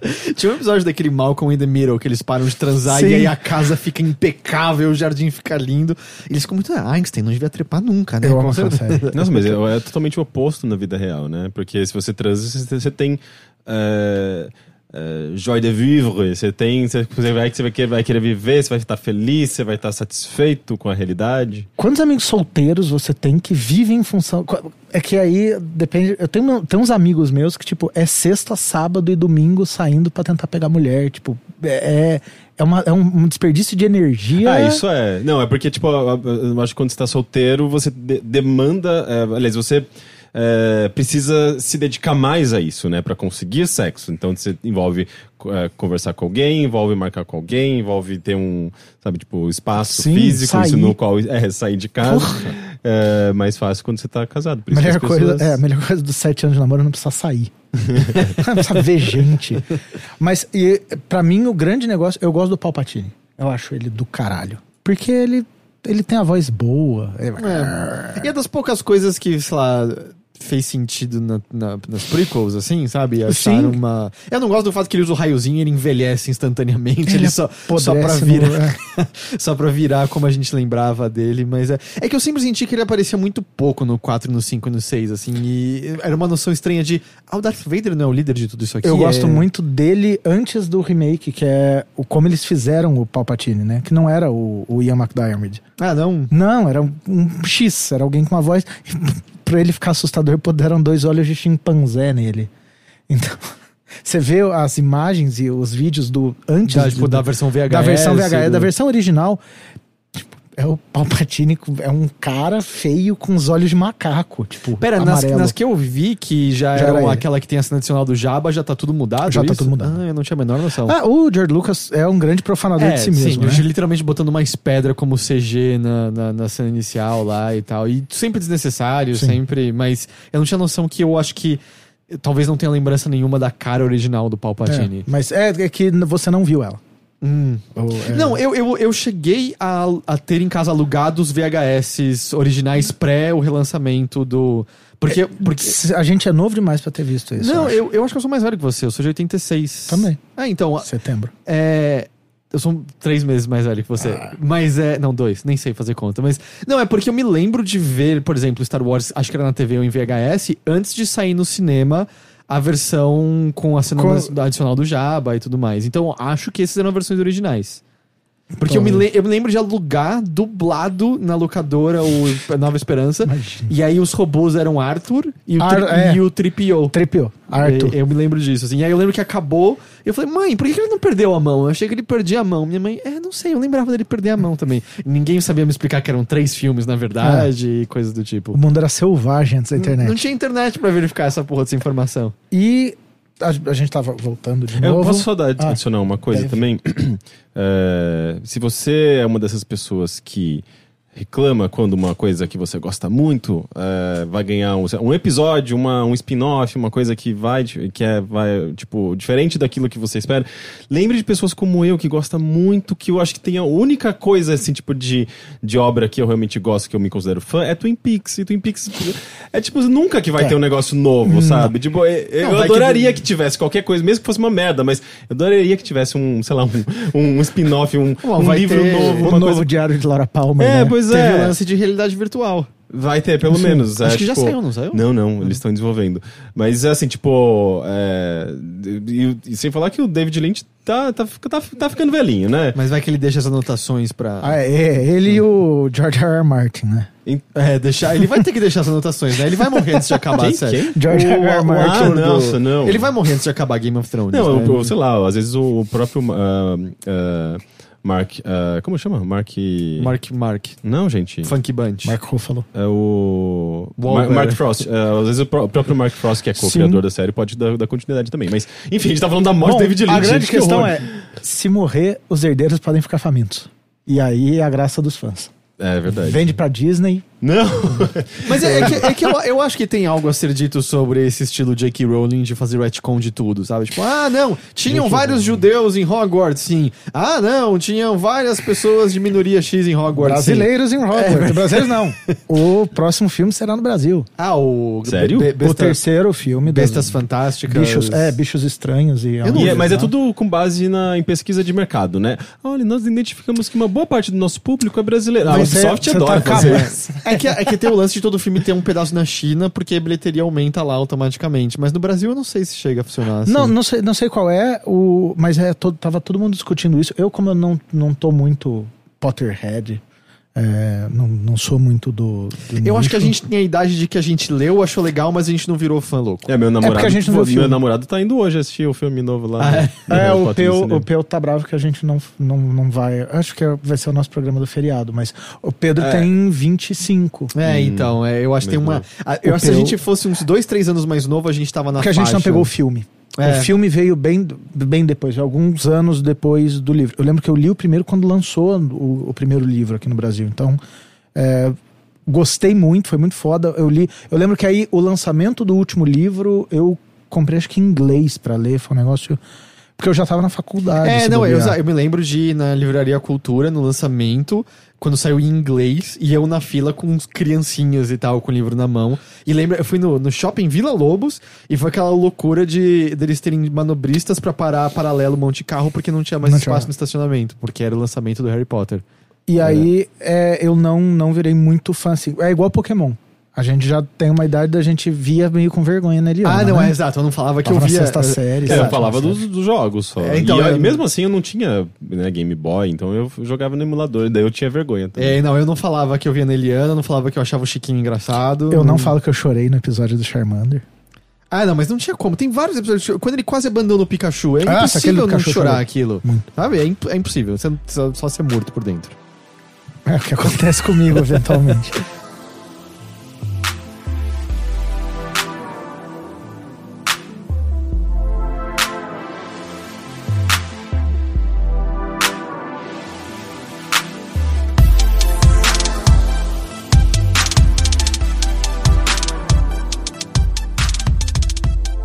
Mas voltando até pra Amazon, pra, pra Nossa, fugir verdade, é, né? é. que tem mais uma série que, eu- que eu acho do caralho, que, que é de um universo que eu gosto muito, que é The Purge. Ah, Hum. tá. Eu vi o primeiro filme, eu acho legal. Eu acho o primeiro filme do caralho.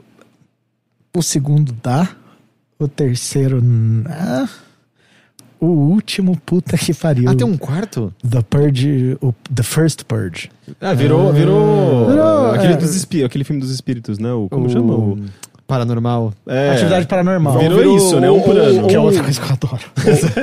Mas é, começou assim, né? Primeiro legal, daí perceberam que rendeu dinheiro. Forma- Vamos tirar leite de pedra. Ou lembra aí- do- do- do- dos filmes O Cubo? O primeiro é É, fantástico, o isso. segundo é uma É a merda, o mesma terceiro é coisa. uma piada. O. Não, é jo- Jogos Mortais. Jogos, Jogos mortais. Mortais. Só. É, É que é- tá que É, ok, é até sempre o- assim, né? Tipo, alguém tem uma ideia É que muito são boa variações sobre o mesmo tema tal. O The Purge, a série, pega meio o espírito do primeiro e segundo filmes, que é o primeiro era dentro da casa e o segundo era explorando a cidade e tentando sobreviver. A série pega, acho que quatro personagens diferentes, são quatro linhas narrativas diferentes, paralelas, na mesma noite. E é meio, é meio que um 24 horas, porque são 12 horas, 10 episódios. E ele acompanha desde o momento do, do início, do, pra, né, tem que contextualizar. É, O que é The Purge? É, o primeiro filme. Sobre o que, que é? Num futuro não muito distante, e não tão diferente do não nosso. tão diferente. Nossa, a violência tá foda e um grupo de super reacionários é, da ultradireita conservadora americana define que, por meio de estudos, que se você liberar a população por 12 horas, das 7 da noite de um dia até as 7 da manhã do outro, para cometer qualquer crime, ela vai ficar mais relaxada e não vai ter mais crime durante o resto do ano. Ah, tá. Então, são 12 horas de tipo. Foda-se, alguns membros do governo. Gente, por que, que não botou todo mundo pra uma orgia coletiva durante 24 horas? Todo mundo quer trepar, as pessoas querem matar. É, É meio- e estuprar. Eles também fazem, mas é. E aí o que acontece? É, é são 12 horas em que acabaram as leis. Tem alguns salvos quando então Político autoridades de, de nível X pra cima são intocáveis. Você não pode matar. É, e aí você cria a questão. E aí tem todo um debate muito social do pobre se fode e É. os ricos bli- conseguem blindar a casa. Pessoas doentes normalmente são executadas Cada- nesse porque, tipo, dia. a galera entra em morador de rua, pessoas idosas que você não quer mais cuidar. E aí é meio que um foda-se. E aí, segundo eles, você expurga, rola um, o purge, que é você se limpa e passa o resto do ano sem querer cometer crime. Então o índice de criminalidade baixa, é, as pessoas, a sociedade vive muito melhor, muito mais pasteurizada. E aí o filme é uma grande crítica do quem morre. Quem, quem, quem pode. E aí, nessa noite, a galera se prepara. Então tem os caras que caçam pessoas para os ricos poderem matar sem sujar a mão. E a série pega é, ao- quatro, quatro, cinco, eu não lembro agora direito, é, histórias que contam é, um casal que quer vencer na vida e começa a ficar amigo dos milionários, do pessoal da FAA, eu não lembro o nome deles, que são os super religiosos, o pessoal de família e, e tradição que, que criou isso. Então, para eles vencerem na vida, eles têm. E eles são contra o Purge. E aí eles têm que se veem meio que no. tendo que concordar por causa de dinheiro. É uma advogada que super venceu na vida, quer matar o chefe, quer, quer usar aquela noite para matar o chefe. É um cara que tem a irmã sequestrada e, e ela entra para um culto que quer se entregar pro Purge, é, porque gosta e ele quer resgatar essa irmã, então ele tá na rua caçando ela. E tem mais umas duas linhas, um cara que sai resgatando quem tá fudido. Então ele vai e resgata pessoas que estão na merda. É legal, né? Tipo, ela meio que a série expande o conceito e vê como a sociedade se moldou a partir dessa, desse dia, né? Sim. A partir desse conceito do Purge. Porque o primeiro filme bate muito pouco nesse. Ele vira um home invasion muito É, eu, rapidamente. eu é. não gosto do primeiro filme por, por, por isso. Assim, é um filme de terror de pessoas De- te- tentando sobreviver à invasão na casa, casa. né? E, mas eu gosto da premissa que ele. É, o, o meu negócio com The Purge, eu, eu gosto muito disso, do, do universo da coisa. E se- provavelmente a série vai ter continuação, porque ela termina quando acaba aquele Purge. E aí pode ter do ano é. que vem. É. E, e a mas a, a série não é tão focada é, no que acontece no, no, sei lá, no primeiro filme, que é a minha referência, por Não. exemplo. Que é essa coisa, tipo, da, uma coisa mais de suspense, terror, perseguição, violência. Não, é- Ele tem violência, mas, mas Não, a pelo que é imaginei... a série é rasa. Ah, é? A série é rasa. A série é rasa de, a série de. É um Walking Dead Hum. com vivos. Entendi. É o tempo inteiro. é, desculpa. Ela é um, os últimos dois episódios de Walking Dead com vírus. Ignora a temporada, né? A temporada insuportável o tempo inteiro. É você. Você acompanha aqueles personagens, então, como são só 12 horas, sempre tem coisa acontecendo. É, é um- uma corrida o tempo todo. Então, mas ela é muito rasa, ela é violência, tipo, barata. Mas ela traz elementos do universo que são muito interessantes. Então você vê como tratam é, os doentes ou como os ricos vivem. É, pela primeira vez ele mostra o outro lado, porque ele tá sempre do lado do fudido. Dessa vez você descobre como é que são as festas da elite no dia do Purge. Todo mundo blindado, com segurança, com exército, com tudo pronto. Você fala, ah, porra, é assim. Então ela dá, ela dá uma visão mais ampla do universo que eu gosto bastante, assim. É, é como o. Eu, eu falo muito do, do Starship Troopers e daquele livro A Guerra do Velho. Que Guerra saiu ontem. Velho? É um livro, não saiu filme nem série, mas eles estão meio que pra produzir. Que é, é um livro de ficção em que o uni- os outros livros são tão bons que eles expandem o universo que já é, já é divertido por si só. Então a série funciona pra isso, assim. E ela saiu na TV americana e acho que a Amazon só passa. Ah, tá. O- mas foi no esquema de um episódio por semana também. Então é para tudo isso pra ilustrar que tipo tem vida além da Netflix e que a- as séries da Amazon estão eles estão começando a trazer coisas um pouco mais variadas do que só aquelas coisas que faziam muito sentido pro público americano, né? Aquela, aquela série tipo Bosch, tipo The Tick. É The Tick. Ah, é. Nossa, é The Looming Tower, que tipo a série é muito boa, mas é muito densa, muito parada. E, é, muito- eu, eu fiquei surpreso do, do- de eu estar gostando de coisas da Netflix de novo, sabe? Eu gostei daquele Príncipe Dragão, eu Ah. gostei da, da Sabrina nova. Você não gostou? É, porque fazia muito tempo que era. Eu assisti um primeiro episódio da série e falava, meu, eu não quero ver isso aqui nunca mais. Eu não aguento mais séries da Netflix. É, e o meu problema com, com a Netflix tem sido esse, assim, os filmes e as produções originais deles têm sido. não tem feito sentido pra mim. E a gente cai de novo num tema que a gente discute bastante, que é eu vejo hype antes dos colegas jornalistas e pessoal que cobre meios, influencers, tipo, ai, vai começar Sabrina, recebi a jaqueta da Sabrina e ai, nossa, vi dois episódios de Elite e nossa, que aí tipo, você vê um episódio e fala, caralho, vai ser isso, tipo. É, e os hypes, tipo La Caça de Papel, que, que Eu não assisti porque eu fiquei com birra de tantas pessoas falando da série. É, então, eu gostei. Eu achei, tipo, mas não é uma revolução da coisa. Mas é que tinha né? uns dias que eu sentia que, sei lá, eu ia estar cagando e iam quebrar a porta do meu banheiro e me ameaçar Cantando casa de papel, sabe? E o. E, mas foi muito bom, mas tipo, o hype é muito grande, assim. Eu acho que tem um negócio, e aí eu vou de novo bater nessa aqui, que nas redes sociais rola muito, que é você tem que falar porque tá todo mundo falando disso. Fazer parte da conversa. Principalmente se você é. Eu, tipo, eu não sou mais jornalista, então eu não recebo mais convite, não vou, não sou influencer, não tenho essa. Então eu, eu tô junto com todo mundo assistindo quando lança. E eu vejo que rola um hype meio forçado pra algumas coisas. Então eu meio que tiro o pé. Eu, que nem Stranger Things, a segunda temporada eu achei bem. Foi bem fraco. Foi fraca Mas- no nível que eu não quero ver a terceira. É, exatamente, é o que aconteceu comigo. O eu não. Eu terminei, tipo, semanas depois. Porque, ah, não vou ver essa bosta não. E passa e vejo depois. Como acontece com os American Horror Story, né? Esse eu tô vendo junto porque eu gostei, mas tem algumas temporadas ali que eu fui ver no ano seguinte, os últimos dois episódios, de tão ruim que tava. Mas os caras, tipo, o pessoal, os nossos colegas é, de redação, ficam numa punheta, porque, ai, porque a casa que a. Aí tem isso, né? A festa que a Netflix faz, para. O, Eu já então- fui em alguma dessas e. E, E, tipo, aí é- a, a Instagram de todo mundo é, tipo, É. é a mesma stories, é todo mundo vendo o mesmo negócio. É, e aí. É, é do caralho. É do caralho. Tipo, como foi com Super Drags. Teve a festa, e aí, tipo, teve o show, e todo mundo foi. E aí você vê, tipo, no Instagram naquele dia, tipo, todo mundo amando Super Drags, porque não sei o que, sem ter visto. Muita gente eu sei que não viu. E eles falam, ah, então, vejam, porque é maravilhoso, porque tem a Pablo, porque tem não sei o que. Brother, tipo, chill, sabe? Tipo, não Sim. É que a pessoa já. Só, só, eh, ela vê as pessoas que ela admira eh, ou que ela consome, né? Porque são produtos, eh, divulgando e ela já vi- se torna automaticamente um. Uma doutrinadora, assim, tipo. É, sabe? evangelizador. É né? Eu adoro o termo. Evangelizadora. Já- E pior que nesse caso é, é- é fácil de funcionar porque todo mundo tem experiência de ligar Netflix e ficar mais tempo escolhendo o programa do que assistindo alguma coisa. E, ah, se tal pessoa no, no- Instagram falou desse, deixa eu pelo menos assistir o primeiro episódio pra ver qual é a desse negócio. A lógica por trás eu entendo, mas é o problema é justamente quando é disfarçado de opinião e ânimo verdadeiro, sem ficar muito claro que é, ou eu fui convidado pra essa festa aqui sobre, sei lá, Super Drag. Chegou seja. o brinde, É, Chegou o brinde. Vai Muito- lançar dia muito tal. obrigado, empresa que eu cubro e deveria ter completa imparcialidade pra cobrir e falar mal se necessário. Valeu pelos mimos. Ah, isso é foda. E ninguém fala mal.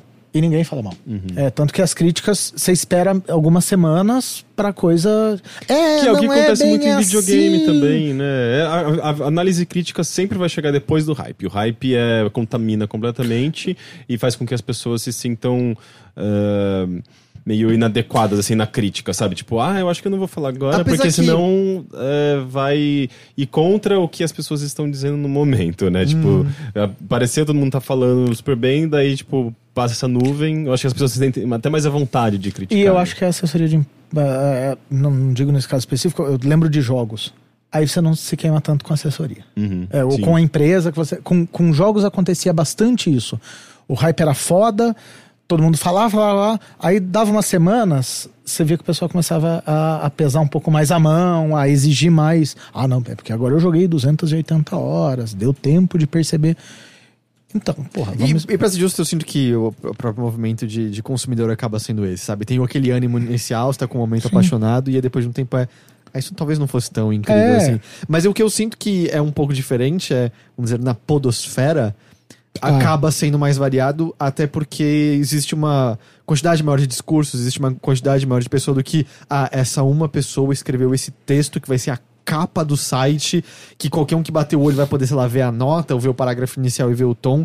É muito diferente no meio de um podcast, a pessoa falando, o esforço necessário pra se ouvir isso. Eu sinto que mesmo, você deu o exemplo de games, quando você vai ouvir os podcasts, mesmo no lançamento, você vê uma gama maior de comentários como um todo, sabe? Sim, e, mas é, é, também vem a questão da- não só da plu- pluralidade é, de, de meios, mas é porque são pessoas com experiências completamente diferentes com aqueles produtos e com aquelas empresas.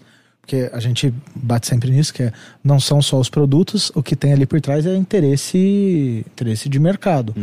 É, então, eu acho, aí voltando até um pouco pro, pro tema das. É, não sei como tá aqui no, no Brasil, mas eu vejo que, tipo, é, as séries da Amazon não são tão louvadas e tão insensadas como tem rolado com, com as É, Netflix. eu acho que a única com- que, que te- teve uma popularidade um pouco maior foi aquela do Alan. Do. o- não, do gay. Gente, como chama? Eu não sei do que você tá o falando. quadrinista. O que fizeram Deuses, Deuses Americanos. American Ah, o- Gods é, é, é, O- é. E mesmo assim, eu Que é sinto uma que bosta. é- é- tem bons episódios lá. Eu acho que tem bons episódios no meio. É que eu não gosto nem do livro, né? ah, tá. Eu, eu, eu, eu- faz muito tempo, eu lembro de gostar. Mas é, o que você comentou, o Marvelous Miss Maisel, por exemplo, que foi a da, a da Amazon que eu li, a qualidade de texto, a produção é mil vezes superior a quase tudo que eu vi no Netflix, por exemplo. E eu não vi, eu só soube da série porque a Hel gravou com a gente e recomendou a série, sabe? Porque eu nunca nem tinha parado direito pra olhar, sendo que a gente assina a Amazon e meu controle remoto tem um botão Amazon Prime ali Ah, mas é porque ah, também vamos, o aplicativo da Netflix é muito bom. É muito bom. E o da Amazon é, É, uma é. bosta. A não a ser que você Amazon- queira ver uma coisa em destaque ali, é meio uma porcaria pra achar é- qualquer coisa. pra procurar as coisas, é, é igual da, da HBO. E tem um problema com legenda, eles não conseguem botar a legenda certa nos episódios. Eu tenho visto episódio em inglês, com legenda em inglês, ou sem legenda, porque dá preguiça de. Todo episódio você tem que voltar e mudar a legenda. Ah, porra, vai se fuder. Aham. O... Mas eu vejo que, tipo, a Netflix faz algumas coisas que você olha e fala, caralho, sub... a primeira temporada de House of Cards. Você fala, puta, mudou o padrão com que a gente enxerga streaming. E aí depois rola. É, porque a, a primeira Chef's tem- Table. a primeira temporada é de uma outra época da Netflix É, como um todo, Chef's né? Table. Eu não sei se eu já cheguei, acho que eu nunca vi Chef's Table. Eu devo ver Chef's Table? Chef's Table pautou uma viagem minha com o Peu. Tipo, vamos viajar, vamos viajar. Ah, Olha tá. lá, falando bem, porque foi pago. É, foi. Netflix pagou.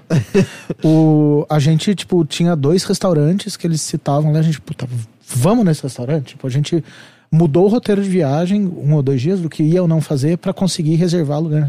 Porque é muito boa a série, é do cara. Mas é. É daquela época, assim. Agora eu vejo que tem muito isso do vamos fazer o que tá, o que tá vendendo, vamos fazer o que tá. E as séries são mais rasas, assim. Tem pouca coisa que você olha para. Caralho, é o lançamento do ano da Netflix. Uhum. Coisa que acontecia há um tempo Além atrás. de coisas, sei lá, como foi um puto estardalhaço o lançamento do Bright. E o filme é um desastre, tá ligado? Do, dos É, orcs. então, a- é, O então é um eu gosto de coisas com o universo. O filme é bem ruinzinho, é bem ruim. Eu, eu dormi no meio e eu me perdi. Ele é onde eles estavam. Ele não acaba Era, é, um- é meio um.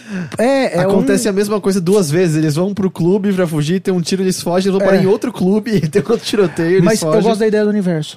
Da coisa de se ter. Porra, eu queria saber como Tem é que é as coisas potencial, né? Mas ao mesmo tempo tá, tá pichado Elf Lives Matter na parede. E aí você fica meio, é, né? É. É, né? Mas eu acho. é, criar universos eu acho muito do caralho. Uhum. Mas. Mas volto no- na questão. O, o hype tem me, da, me brochado, assim, tipo. Puta, tá todo mundo batendo tanta palma. Será que é bom assim? Mas é também é só você não participar do hype, sabe? Mas é, é difícil, né? Fugir, né? usando o Twitter, usando o Instagram. Sei lá, sabe? Eu tô no banheiro, eu vejo stories. E aí eu vou acabar vendo os mimos e as coisas. Não, não, é- não é nem só os mimos, não é nem o recalque do tipo, não recebo, né? Porque todo mundo pode falar, ah, mas tem. Pode É, pensar o que caguei. quiserem. Mas o meu, o meu lance é. Tá todo mundo falando sem ter digerido, sem ter. E, e não rola um. A, a voz dissonante é muito pouco pouco trabalhada. Não, a própria, mas a própria Netflix in- incentiva isso, né? O, o, a- a- o play automático para o próximo, próximo episódio. No próprio Super Drags lá, eu queria conversar lá, tipo, com, com o Bruno, meu namorado, que eu, depois que assisti um episódio. Tipo, ah, então, mas legal, né? Que, tipo, eu queria, sabe, desenvolver, e daí já tava começando o outro e falar, ai, calma, sabe? Dá uma raiva isso, assim, tipo, É. a própria plataforma incentiva, assim, tipo, não dialoguem, é só consumam, sabe? E eu gosto, eu gosto muito de ver. Eu tenho passado cada vez mais tempo no YouTube e menos tempo na Netflix e no. Não que eu assista a série dos YouTube Originals, que nada até agora me. Mas eu tenho, eu tenho visto muito mais conteúdo mais curto e, e mais direcionado para as coisas que eu quero na hora. O aplicativo do YouTube na minha TV roda muito mais do que o aplicativo da Amazon e do. Por sinal, é um bom tema para um próximo, que é tipo, como você tem conteúdos no YouTube para absolutamente tudo. Sim. Tricô. E é, mas, é, mas é, É, difícil, às vezes, filtrar. Tem tanto conteúdo que daí é difícil encontrar Sim. o que é realmente Mas bom, ao mesmo né? tempo tem coisas pra mim viram marcadas, sabe? Last Week Tonight, por exemplo, sabe? É quase como é, como eu ligava a televisão pra ver meia hora, é isso, tô vendo 20 minutos, meia hora ali. É, o do- YouTube virou, pra mim, é, é criar resiliência emocional vendo vídeo de bichinho, sabe? Aquele canal do Dodô lá, é o dia inteiro vendo bichinho bonitinho. Eu, eu vejo coisas, eu não dirijo, e eu vejo o canal do Doug Demuro, que é um cara que faz review de carro. Hum, de tanto que você gosta. De- o cara é muito bom, ele é muito engraçado. É, é um nerd de carro, não tem nada e não tem nada muito especial. Ele fica apresentando o que as diferenças do Mazda Miata, não sei o que. É, mas é muito nichado. E, e aí você descobre discussões e coisas ali. É, videogame, porra, não passo horas vendo review de jogo que eu já joguei até. eu- outro dia eu vi um cara jogando Nossa, duas horas tem, de. tempo, você tem tempo, né? Você vê todas as séries, você vê todos os reviews, você vê... Eu, Queria é, eu.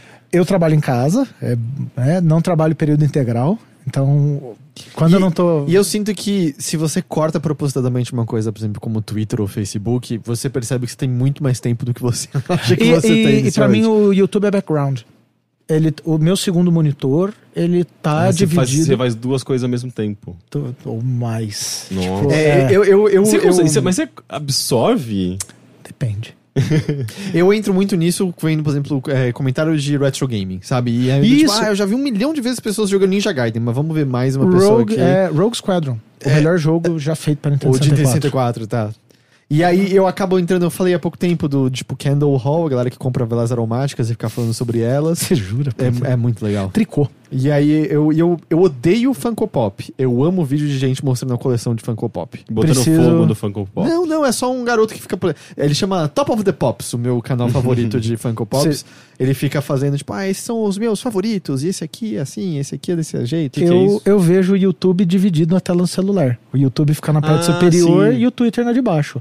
Então Cacete. eu não tenho. Como- E você faz assim, ah, deu 10 da noite, eu paro de olhar pra conseguir dormir direito? Não. Não. É, se eu durmo com o Peu, eu durmo a hora que ele precisa. Então, Peu acorda cedo, eu acordo cedo, vou dormir com ele. É, mas se o Peu não tá em casa, eu preciso. Lá, às duas da manhã, eu paro e eu vou ler. Aí eu pego o Kindle, e aí a hora que eu tipo, desligo da- da- do YouTube ou de série, de filme, e vou ler. Aí Você é dessas pessoas que dormem 5 horas por noite, tá fantástico? Depende do humor. É, se vocês quiserem ver Esquizofrenóias com Amanda Ramalho, eu falo do transtorno bipolar e de como eu ciclo é, em momentos de euforia. Um outro excelente podcast da família Half Death, que é que também é que abriga este podcast que você ouve. Sim, é, a, minha, a minha ideia é até o meio do ano que vem participar de todos. Todos da Half é, Death. é. Você participa de qual? Tá entrando vários novos, tá ligado? É, então, né? aí já, já tá meio, já tá ficando mais difícil. Eu vou ter que estudar mais pra, pra Que vai ter o mais com o Revolu-. Show, é, vai ter o, o Projeto Humanos. É, o. Não, só participei do, da Half Death, do, da, Esquizo- do Esquizofrenóias. Esquizofrenóias. Agora vocês. Papo Torto. Papo Torto ainda não. Ah, o Júlio tem medo de mim. O Júlio- mas o Júlio não tá em todo episódio. É, não, mas eu também que eu só Tem, quero tem tá episódios do Papo Torto que não tem ninguém do Papo Torto. É, eles- Não, então, eu participei, de Você um, participou eu de um participei de um, recente com o Dan, o Thunderbird e o PC. Mas quando o Gus veio me avisar que eu ia participar, em certo momento ele falou: talvez seja só você e o João Gordo, tá? Eu falei, ok, ok. Acontece. então. o, mas eu. Não, já- Agora, é que nem amanhã eu gravo Tecnicalidade, que é de tecnologia, a gente vai falar de produtos e lançamentos da, da semana. O, a, a ideia é que eu sou um nômade, né? Então não tenho casa, não tenho podcast. Aliás, O- eu só queria aproveitar que você tocou nesse assunto, porque a gente tá quase sem tempo. O que, que tem tech legal nesse momento, Samir? O que, que tem de pra ficar animado com tecnologia nesse momento? Porque eu vejo as pessoas falando de iPhone de 10 mil Cadê? reais e parece que tipo, é só a mesma coisa de novo, coisa chata eu, porra. eu, não, eu sou usuário de Android. O, você tá assustado com o preço, você vai ver o preço que vai vir o, o, o Samsung que dobra, né? Porque agora eles têm o Fold. Ah, ele vai dobrar? É um Samsung que ele é um celular normal, ele abre e aí você tem uma tela dobrável interna e é, ele vira um mini tablet. É, especulam a 1.700 dólares, então Hum, ele vai tá, vir no preço de um... é, Mas não sei, eu sinto que o celular virou chato faz um tempo. Mas não- é, mas ficou chato. É, e aí eu acho que chegou naquele ponto em que... Pentelho do mercado, né? Chegou- Commodity. É tudo igual. É, o celular high, mid e high-end. Eu acho que agora vai vir um momento muito bom da indústria em que os celulares mais baratos vão começar a durar um pouco mais, que é o que acontece com o high-end. Um iPhone dura dois anos. Um Samsung S, um Galaxy S8, S7 dura dois anos. É que é pouco dois anos. Eu sinto que é muito, muito pouco dois anos. Não, eles estavam falando em 10 meses há um tempo atrás. né? Caralho. Alguns anos atrás, você lidava com vida útil do celular menor do que de um ano. É uma bosta. Uhum. O, então, eu acho que isso vai melhorando. Os sistemas operacionais estão ficando mais limpos, mais funcionais. Eu acho que a gente vai chegar num momento que é um momento que eu gosto muito das coisas, é que foda-se o sistema. Tipo, você não discute o Windows. O seu, o seu computador, se ele é X, Y, Z, você discute o que roda nele. Uhum. Então, eu acho que a atenção maior vai ser aos aplicativos, às funções, à usabilidade, ao que você faz com isso e não só a carcaça. Então, e outras coisas estão ficando mais web-based, então foda-se a iOS ou não, você, você consegue. De, não tem função exclusiva mais, não tem um negócio que só um faz. Nossa, lembra quando foi notícia de tanto tempo que Instagram saiu para Android? Usuários, usuários de iOS largando o Instagram porque você sujou o aplicativo. Agora vai ter Android. pobre. É, era, era ridículo, assim, você olhava pra aquelas pessoas, mano, o que, que, que você tá é idiota. falando? O, então, eu acho que é, é, um, é um bom momento para acompanhar e, e ver o que está acontecendo, porque você está começando a ter. o- se- tecnologia virou smartphone, né? A gente discute tech e a gente vai batendo sempre em smartphone. Acho que é olhar um pouco pro, pro mercado e, e ver que a coisa está tomando um, um corpo. Já que todo mundo usa, é melhor para as empresas que todo mundo consiga comprar e que todo mundo esteja satisfeito. Porque antes você comprava telefones, eu lembro os Samsung Ace, que porra, você pagava 400 reais no telefone e ele durava muito pouco, porque ele tinha pouca memória, o processador era uma bosta, tinha pouco RAM. Agora você tem aparelhos que duram um pouco mais, que seguram o, o iOS, o iOS não, o Android está ficando mais limpo. O iOS é, ele segura muito bem porque ele projeta tudo específico para rodar para aquilo. O Android tem que rodar em Uma variedade enorme de. Mano, só de tela você tem, sei lá, 600 variedades, que é de proporções diferentes a resoluções diferentes. Então, é, você, você- A gente tá chegando num momento da indústria em que a gente tá discutindo mais conteúdo do que forma. Pra mim, isso é maravilhoso. É, é o que acontece com, com série, com filme. Você não tá mais discutindo. Blu-ray- passa, Não, Blu-ray e HD DVD. Nossa, Lembra? Sim. Matérias sobre o que, que vai ah, prevalecer. qual a resolução de cada um, e aí é meio, ah, o Blu-ray ganhou e. é, começo de geração de videogame. Ah, mas é Xbox, PlayStation. Agora, quando lança o Switch, é o que, que vai fazer? E, e ao mesmo tempo é, um- é uma que já meio que acabou um pouco porque a arquitetura do Xbox e do PlayStation são muito similares, né? Não tem mais a discussão de, ah, é o Cell Processor e eu não sei o que lá. é, e agora, tipo, quando chega um negócio como o Switch, que muda o, o paradigma da coisa, como você olha jogo mobile, que também pode ser. Mobile não, né? Mas portátil que não é. Dá aquele primeiro momento de estranheza e de, do mercado, que a gente tem que entender o que tá acontecendo, ver o que tá acontecendo, ver os lançamentos, como o mercado vai aceitar. Não adianta ser legal pra caralho. Ah, o Wii U tá aí. legal pra caralho, é. Tá, tá em algum lugar, né? Em É, lugar aí, tá. no armário de alguém, jogado. O, e aí você começa a discutir mais o conteúdo. Então, como é que a indústria vai fazer? Como é que as produtoras estão fazendo? E isso para aplicativo, para smartphone, para tecnologia em geral, eu acho que é muito interessante, porque começa a aproximar do- da realidade do consumidor. Não adianta discutir qual é o próximo chip da Intel. É, é interessante para um puta nicho, assim, mas para fazer diferença mesmo na vida das pessoas, é massificação, assim. Uhum. Eu acho que é isso que o nosso tempo nos permite por hoje, mas ah, você tem que vir mais vezes, Samir. Quando vocês Pode quiserem. Quando vocês- Eu paro de ver série, paro de ver coisas, paro de twittar. eu não tuitei enquanto tava aqui. Samir, quem quiser te encontrar em redes sociais, onde eles podem fazer isso? É, eu não sou um usuário de Facebook ávido, não uso muito Instagram. Instagram tem fotos de viagem, minha do meu namorado e comida. Nem comida tanto, porque comidas feias. É, Mas Twitter. Mas Twitter é um vício doentio, assim. Eu, eu tweeto o dia inteiro. Eu acordo, antes de abrir qualquer coisa, eu abro as mensagens que eu recebi na noite e os tweets. É, tipo, mention e alguma coisa, DM e tal. Então, eu tweeto pra caralho o dia inteiro. É Samir Salim JR. Não tem editoria, não sou uma pessoa que. Eu não tweeto sobre trabalho, eu não tweeto sobre nada. É tipo, é um grande Seinfeld. Mas é, é um Twitter, assim, bom pra família toda, né? O seu filho pequeno, a sua avó, pode Tem. botar todo mundo pra ler os tweets. Procure Samir Salim JR, mamada de crocodilo. Caralho, eu agora lembrei disso. E, e o, louco é que foi muito você falando da música do peão, e aí depois aparecendo a versão da música do peão. Hum, e- não, então, foi. tá, procure mamada de Eu crocodilo. vi esse, eu acho. Daqui Tá, a eu pouco, É isso, eu tô pra pensando- família brasileira. É, eu tô pensando é. no certo. E aí eu vi um vídeo, um amigo meu, Pedro, tweetou, tipo, ah, ah, vídeo da mamada de crocodilo. Um grande tema, um grande. Quem não viu, fica imaginando aí como e é aí eu é. bati o olho no vídeo e falei, caralho, esse vídeo com o peão do baú é muito bom. Baixei o áudio da música do peão do baú, baixei o vídeo, sinquei e subi. É, mas é porque ele, o, a mamada de crocodilo é um. É o a- magnum opus. Ah, ok. assim. Acho que dificilmente eu vou conseguir. Eu vou conseguir me superar na- no nível de ramperagem e baixeza O Dan dessa. tá pesquisando agora sobre mamada de crocodilo. A gente vai ver pela cara dele daqui a pouco se ele encontrou ou não. Mas é, eu falo bosta, eu não. Eu sou uma pessoa que fala muito palavrão e falo muita bosta, mas eu também falo muito do que eu tô vivendo. Então, durante a campanha eleitoral, eu gerenciei a campanha para uma amiga minha, da Andréia, para deputada. Então, falei muito sobre questões políticas que eu vi, que tava ali no momento com ela, e sobre a campanha e sobre como coisas andavam. É, outro dia eu tava na aula da pós e eu tava tweetando sobre pesquisas de não sei o que. Então, não tem uma linha editorial. Tipo, sou eu. É, ali é, é muito um raio-x do que do tipo de bosta que eu falo o tempo inteiro. Então é isso. É o raio-x do tipo de bosta que eu falo o tempo inteiro. Esse foi um Samir.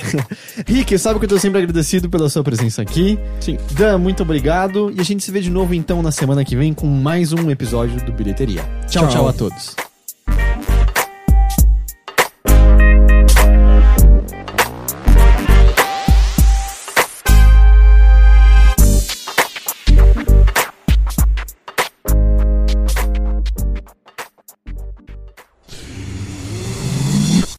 half-half.